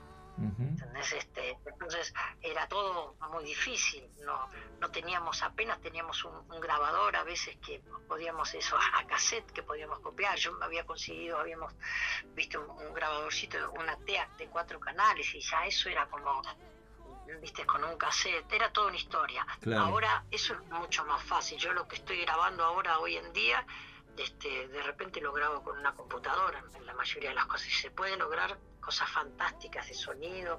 Si, si estudias y sabes más o menos de sonido yo sigo estudiando me encanta lo que es la producción del sonido de los discos todo eso la ingeniería esa y yo recibía revistas de afuera y siempre estaba al tanto viste de, esas cosas y Claro. en su momento lo estudiaba mucho y ahora todavía no Eh, es parte no como como la construcción también esa ingeniería es de una riqueza fantástica y te sirve ta- también después para desandar este para que la música quede más claro para qué es lo que quieres expresar es como la dirección de una película ¿no? Sí, sí, sí, te Este, entiendo. esa- Te entiendo. ¿Y hay algún momento que quieras compartir con nosotros donde yo tengo la sensación de que el músico cuando está sobre un escenario y de, pronto el público, la gente que lo va a ver corea este, su canción, la canta, yo tengo la sensación de que debe ser un momento donde uno se parece a Dios, ¿no? Porque para, ex- para exagerar y ser un poco, digamos, así gráfico, digo, ¿hay algún momento que vos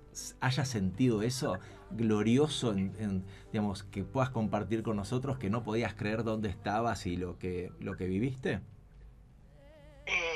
Sí, lo que sí que en vez de sentirme a Dios, es, eh, le daba gracias a Dios. Qué divino. Eh, Qué divino. Eso, eh, eso de verdad, Mike. Eso La es- exageración corre por mi cuenta, Raúl, quédate tranquilo. Está muy bien. Este, este, Diego, este, le daba gracias, porque son instantes, viste, sí, a veces los instantes son instantes, a veces Claro. no siempre, pero a veces suceden re lindos y es una magia muy especial que uno está haciendo de instrumento, como te decía, viste, si uno, si la ignorancia es atrevida y, y la ignorancia te trata de seducir todo el tiempo, y si uno realmente cree que, viste, que todo es, viste, decir genio, maestro, y a mí me lo tomo como un, como un gesto de cariño, viste, realmente muy grande y un mimo. Todos nos gustan los mimos. Pero de ahí a creerme, viste, que un genio, un maestro, ¿entendés? Yo creo que eh, eh, uno no se puede situar desde ese lugar. Este, y creo que, y aparte aprendiendo de los maestros y de los genios, porque ellos nunca se sienten maestros y nunca se sienten genios. Claro. Entonces, eh, esa es la primera lección que uno tiene que aprender. Y después que todo es muy pasajero. ¿viste? Hay gente que te dice "Oh, hoy y a lo mejor mañana. Me pasaba a veces con discos. un disco se vendía mucho, Raúl, genio, maestro, papá, papá, papá. Y a veces iba a Saraiki y me encontraba con gente y todo eso. Y, y, yo- digo, uy, no me vio mm, Pedrito y no me vio Carlitos. Y él era, no me vio. A lo mejor no. Y cuando sacaba eh, otro disco y volvía a vender, Elena, Carlitos y Pedrito me volvían a saludar y me, uy, me vieron. No sé si te hago en esta síntesis. Sí, sí, sí, tal cual, que- tal cual. Te entiendo, perfecto, sí, sí. Luz. es la vida, como en todo, como, como en todas las áreas, ¿no? Este, como en todas las áreas. Entonces, es, es- es bueno darse cuenta de eso, saber que eso, que no está ni bien ni mal, es así. Y Exacto. entonces desde ese lugar uno lo transita mejor. A veces una vez un, un chico que había, viste, de esos, de los, de los programas de canto y todo eso, y estaba, viste, acababa de, de- de ganar y me lo encontré, creo que era en Rosario. Y él era, bueno, no importa, me acuerdo de la ciudad, pero no, no quiero entrar en el detalle, ese, no importa. Lo, lo importante que quiero compartir es que me decía, uh, Raúl, ¿qué, qué, qué me decís, viste, de esto, del otro? Porque vos... Y él estaba, todo el mundo, viste, estaba detrás de él y esto que le preguntaban y lo aquello y firmando. Y él, mira, muy pasajero todo. Todo es muy pasajero. Vas a tener que construir, viste, cada estación para llegar a la otra tenés que volver a remar. No te sientes en una estación que es para siempre, Qué bueno. porque Qué el tren sigue, el tren sigue. Qué buena Bueno, Otra y- virtud Raúl, bueno, ¿no? La y es como que no, no me creyó, no sé qué él estaría esperando que yo le dijera. ¿no? Pero para mí, yo, yo, yo sentí que eso era lo más importante y me lo encontré unos años después. Mira. Y me, y me decía, y, y- y- y obviamente que era totalmente su realidad diferente y la estaba sufriendo. Y obviamente si uno se, viste, se, se aferra, mm, no sé, viste, es como una luna llena de repente en el cielo y uno puede creer, o la, en cierta manera la puede estar acariciando y todo eso, pero sabe que de última es una fantasía de uno, hermosa fantasía Tal cual. y mágica, pero, pero ese, ese no, no es del todo real. Raúl, hablando de agradecer a Dios y de esos momentos gloriosos, ¿no? Que te preguntaba Mike. eh, decime un momento feliz de Raúl Porcheto hoy. Eh, y cuando estuve con mi nieto, ¿Sabes que pensaba el mismo? Pensaba el mismo, música y tu nieto. eh, este, ese y después estar bien de salud, que no estuve bien y entonces que a lo mejor no podía estar ni cinco minutos con la guitarra eh, porque estaba muy cansado, porque no tenía, tenía un peso que lo tenía cuando tenía 15 años, si bien fui flaco siempre y poder estar ahora charlando con ustedes de, de- de la historia un poco de, de mi vida, de la, de la parte musical y, y que haya gente que le interese lo que hago y que voy a tocar, si me permiten puedo... Yo te quería preguntar, ¿sí que pasa el jueves 31 de agosto en el Café La Humedad? Eh, Exactamente, vamos a estar tocando allí el 31 de agosto en el Café La Humedad. Tengo ganas de tocar en San Isidro, dentro de poco hablaba con mi hijo porque mm, hace mucho que no toco, dando, con- contando ahora, compartiendo. Bueno, y así también se cumplen los 40 años del, del disco de, que salió Reina Madre y tengo ganas de, de estar presentándolo. Y el hecho de estar soñándolo, más allá de que suceda o no suceda, lo pueda lograr o no lo pueda lograr, es, es un momento feliz. Yo digo, wow, este, estando en una situación tan difícil, viste que puedo estar soñando y componiendo y, y escribiendo y volviendo a tocar, como decía Carlitos, el, el piano como un animal, sentarme de repente dos horas y, y- y ya tengo una edad, viste que es eh, no solo por, por, por de donde vengo en esta situación que les comentaba, sino y sin embargo lo estoy lo estoy pudiendo hacer bien y eh, ese es un momento lindo. Y, y tratar de ser buena gente. ¿Sentís que estás completo? no no no no. No al contrario.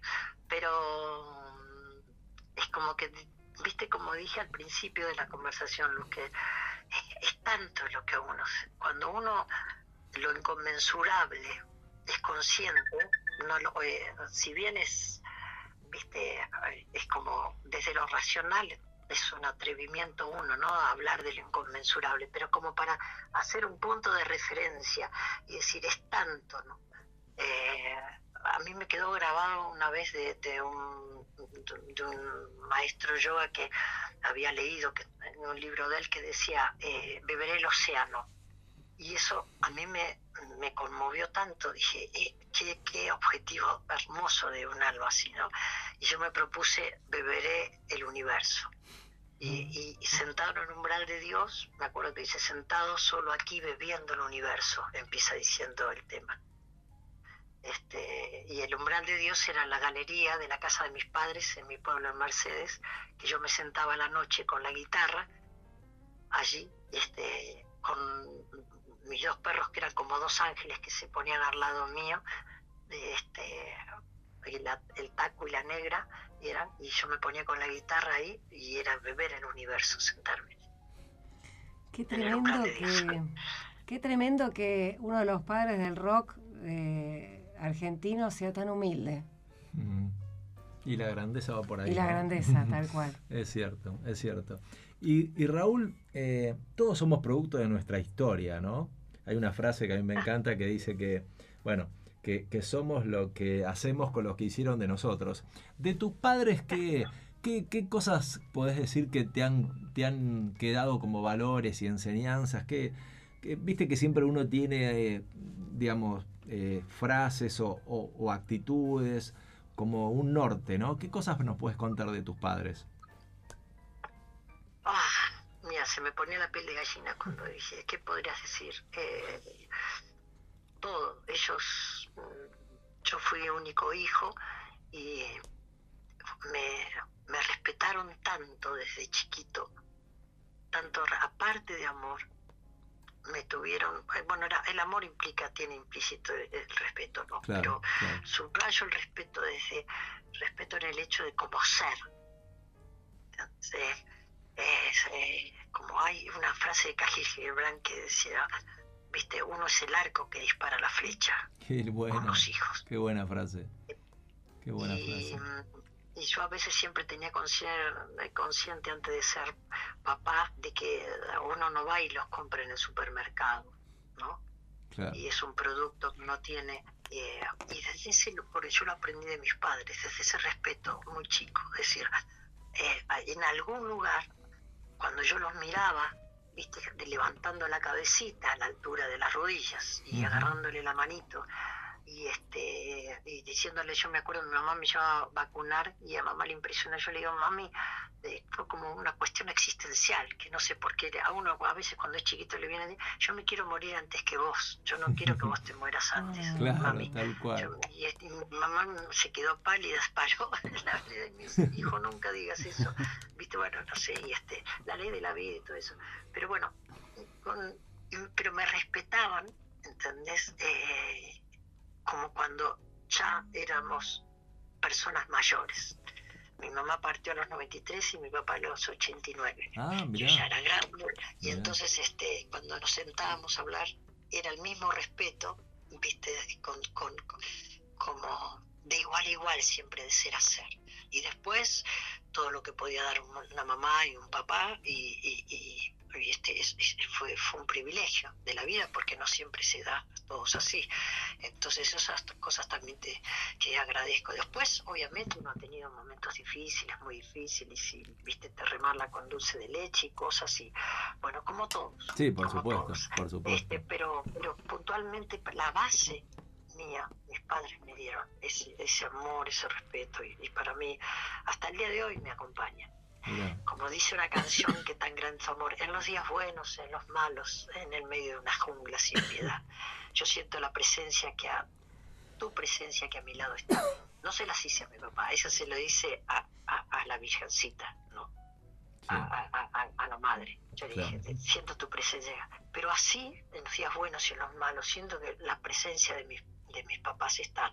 La presencia de amigos como Sandro, como Roberto, está. Y de los, de los que están latiendo hoy y viviendo conmigo. Ahora, vos sabés que, vos sabés que Raúl, que yo también soy hijo único, así que este, entiendo perfectamente lo que decís. Y, y a veces yo tengo la sensación de escucharlo a mi papá. Cuando estoy en una situación complicada, hay una señal, hay algo que yo recibo, es esa magia que no se puede explicar con palabras, pero yo creo que existe esa comunicación. Existe. Sí, sí, sí, sí, yo creo que sí, pero no, no, no es que, no es que yo tengo fe, no, sí que es, no necesito Se siente. tener fe. Fe sería así, bueno, quiero creer, tengo que creer, este, no, no, no, sé que estoy convencido que es así, de eso se trata la, la vida, sí, sí, sí, sí, obviamente. Después cada, cada etapa es diferente, ¿no? Así como nosotros decimos con este cuerpo, yo tengo tantos años llevando mi cuerpo, si vos lo mirás no hay un instante que es el mismo cuerpo. Claro, es verdad. Un instrumento que es el cuerpo y que se identifica y muchas veces cree que uno que es el cuerpo, ¿no? Es un instrumento maravilloso que la creación nos ha dado y se identifica con las emociones, pero uno es más, más allá de eso, ¿no? Uno es un ser que, viste, que, que la así como todos, todos, ¿no? Somos únicos e irrepetibles como las estrellas y las galaxias que hay en el cielo. Cada uno es único, por eso este, el, el honrar en tiempos donde hay tantas diferencias, de no, yo no, no, hay, no puedo aceptar al otro, no puedo esto, no puede ser, esto se tiene que terminar y todo eso. Yo creo que para cambiar las cosas, transformar, no, no, no es la forma adecuada. Yo creo que eh, de- si no estamos mirándonos el ombligo, uno está convencido de que la mejor, la verdad, la verdad es 360, ¿no? no eh, por decirlo de alguna forma, y se queda corta, ¿no? Y, y global y es esférica. Y mm, cada estrella tiene una parte de verdad de la creación, cada galaxia tiene una parte de verdad de la creación, pero la verdad más grande donde está es lo que en los últimos tiempos, yo digo, cuando lo primero que salía cuando hago referencia a mi casa, mi casa está en medio de las montañas y yo Ujú. bajo acá a Buenos Aires todo el tiempo. Yo me, me- me- me atraía como imanes, viste las estrellas, viste una constelación como las Pléyades, en- más en el verano que se puede ver, esto lo que fuera, viste, bueno, Sirio, la estrella más grande, Canopus, la segunda, hoy en día, y, da, y, da- y doy gracias, ¿no? La vida, hoy en día lo que sostiene a eso, y vos me dirás, bueno, acá con el espacio vacío. Vos viste lo que es tanta la inmensidad de lo que está sosteniendo a miles y millones de estrellas, y después están las estrellas y las galaxias y todo eso. Todo ese espacio contenedor, ¿entendés? Es tan grande que en esa infinitud decir ¿con qué pedazo de- de- de- del universo está la verdad lo que hoy está, ahora ahora miro y yo estoy mirando el cielo y digo ah estoy mirando el cielo y hoy hoy este pedazo de cielo que estoy viendo estaba abajo de mis pies el que está abajo de mis Claro. pies ma- mañana va a estar en la mañana y hoy estoy señalando ese es el cielo ¿Qué, de qué parte del lugar es el cielo Tal cuál cual. es el, el- el más verdadero, cuál, más, cuál es, es más cercano a la creación de nuestro creador. Claro. Y lo mismo pasa con los seres humanos y nuestras ideas y nuestros sueños. Si me parece que uno tiene la humildad de darse cuenta de eso, respetarnos más y, y todos de, de una u otra forma, manera, supongo, parto de la buena intención. Y los que no tienen buena intención es como el patio del colegio, ¿viste? Están todos los grados. Y bueno, Claro. Ahora, Raúl, hay algo que me gustaría escuchar una reflexión tuya sobre esto. ¿Por qué nos cuesta aceptar las diferencias si uno crece de las, desde las diferencias? Uno crece escuchando otras opiniones, otros pensamientos, cotejando los tuyos. Digo, ¿no hay algo más maravilloso que, que, escuche- que ver otras miradas? Nos, ¿cómo- ¿Por qué nos cuesta tanto aceptar lo distinto? Y por eso, porque no es igual a uno. y uno quiere que- que todo sea como uno. Y no. Yo creo que las cosas más lindas de repente, si vos tenés un ser amado, a veces si uno habla de los padres o de la pareja, ¿no? De, este, o de los hijos y todo, que, que se das cuenta que uno, este, que a veces que, que el otro es más hermoso que uno. Exacto. Y te, Cuando y le te dije, completa. "Mamá, yo quiero que yo irme antes que vos, porque le quería Claro. decir, no, quédate acá, no te mueras nunca. Exacto, Claro. te completa. a mi mamá. Exacto. El otro te. Vos no completa. te mueras nunca, me muero yo, pero vos no te mueras, mami. ¿Entendés? Este, el otro eh, es, es, es parte de uno, ¿no? La vida tiene que ver con, viste, a veces, yo que sé, para hablarlo mucho, mucho, y, y a veces, eh, no, sé, eh, en la medida de que uno es muy importante porque está tiene que trascender el camino, uno está aprendiendo, pero si no se da cuenta que es desde, desde, desde todos que uno aprende, no desde algunos, los que eh, los mejores son los que piensan como yo, son los más claros y los más inteligentes. Y si alguien piensa como yo y un poco más lúcido, es mucho más inteligente, Claro. es un genio. Dios mío. Pero el que no piensa como yo es un miserable, es. Tal cual. Dios mío, qué horror, qué horror. Y, bueno, a lo mejor hay algo que darse cuenta de ahí, ¿no? Este, Claro. Yo a veces digo, yo no, ¿cómo esta persona puede ser así? Toda? Pero bueno, mi papá lo máximo, mi padre, mi mamá era más temperamental, divino también, pero temperamental, pero mi papá era como un Buda, parecía. Y cuando él estaba muy enojado, lo máximo que yo le escuché decir, qué paparulo. Ah, bueno. Era súper tranquilo. a lo mejor cruzaba y, y, viste y, y pasaba el semáforo rojo y viste pues, viste no respetaba. Y decimos la Argentina no cambia más viste pero te, tiene esta gente cruzando y tira el auto encima porque está apurado y, y- y quiere pasar antes que del que va caminando. O las bicicletas que no paran en los semáforos viste me Exacto. encanta que la gente ande en bicicleta pero no, no sé por qué un mandato divino deben creer que ahí dicen, no pueden no, ellos no tienen derecho a frenar y yo a veces digo Fíjese que viste, casi la otra vez me iba una señora con un bebé cruzando y veo un pelotón y que, me, que no se enojen. Bueno, hoy si se enojan conmigo, bueno, te lo estoy diciendo en mejor lugar.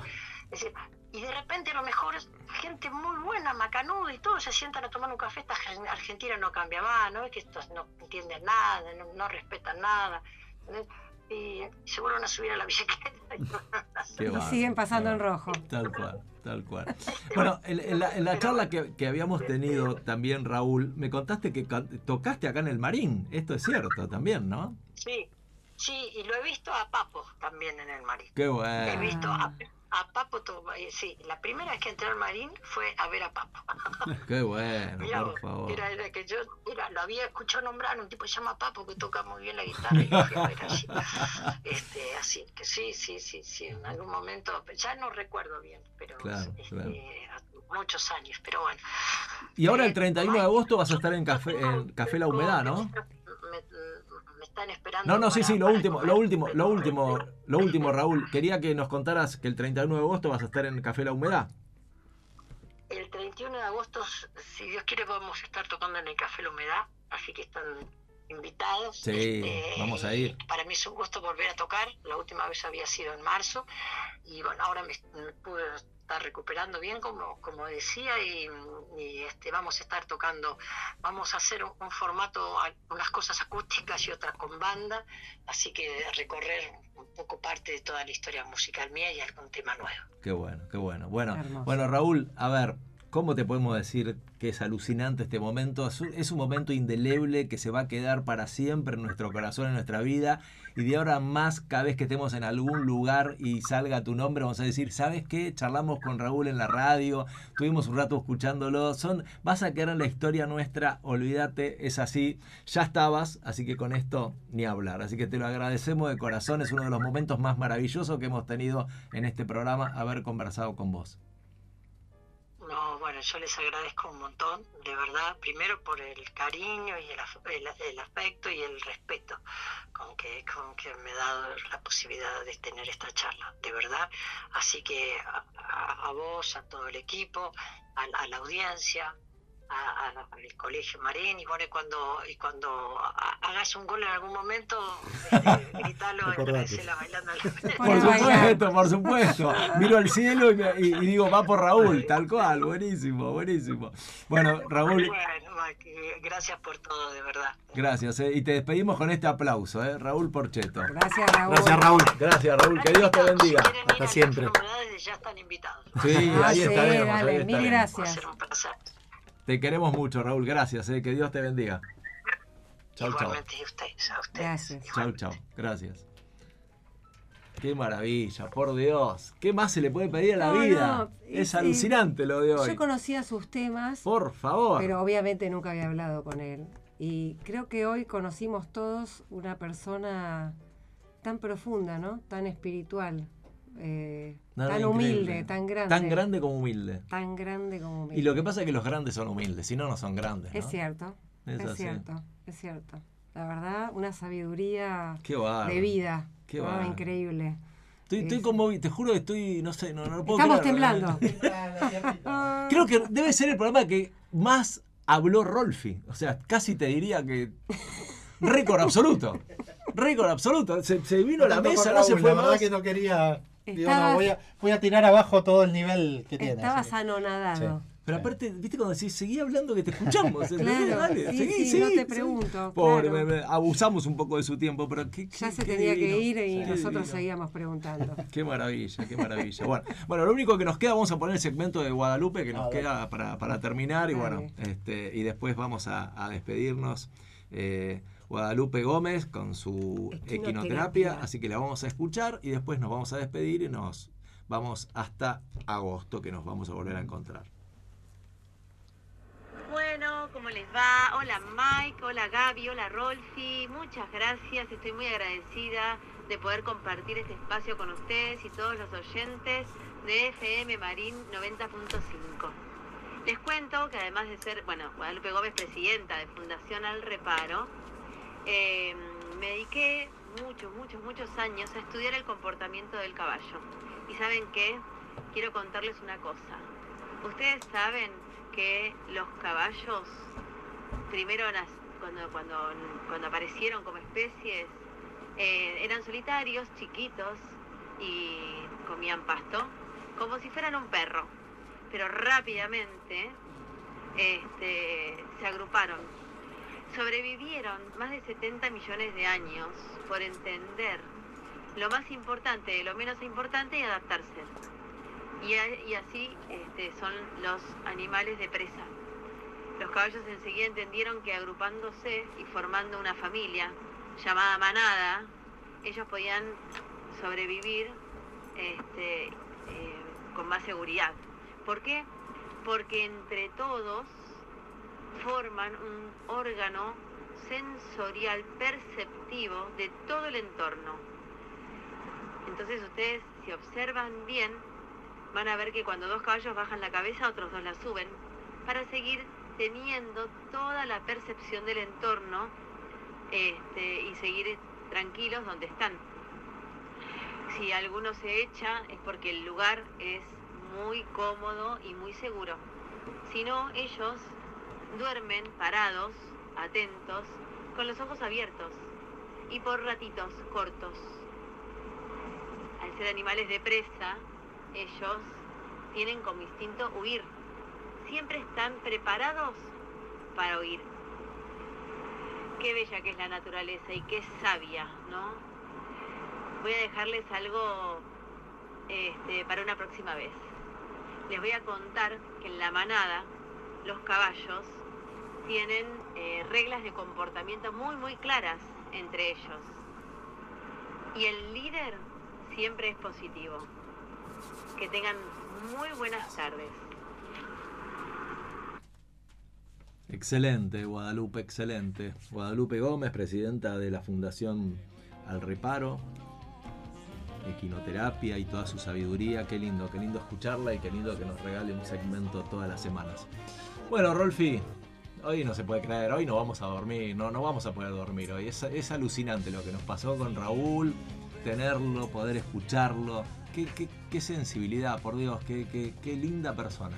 Qué linda persona. sí. Y como decía Luz, ¿no? Súper humilde. Totalmente, totalmente. O sea, humildad que tienen los grandes, eh, la trayectoria, la manera de contar, de transmitir, la sensibilidad. Todo sencillo. Increíble, Sencillo. ¿viste? Increíble, realmente. Y la poesía con que habla, ¿entendés? Vos decís, yo lo escuchaba y tiene, tira imágenes, todo el tiempo tira imágenes. Es, es una maravilla, realmente. Así que 31 tenemos que ir a verlo.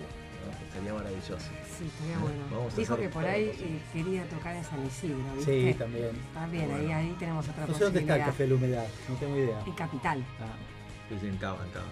Está, está bueno. Capital. Así que bueno, eh, le agradecemos a Dios fundamentalmente que hace posible que estos milagros sucedan.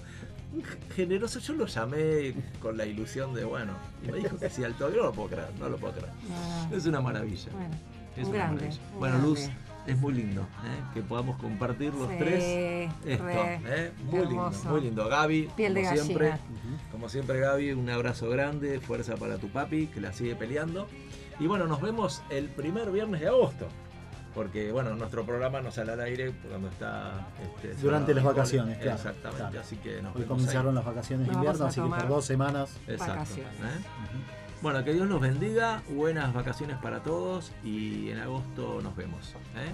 Y esperemos que el frío amaine un Sí, poco. sí, sí, Por que empiece un poco el calorcito. Ponele onda, San Sí, Pedro, ponele onda. puede que te- ser. ¿eh? Tal cual.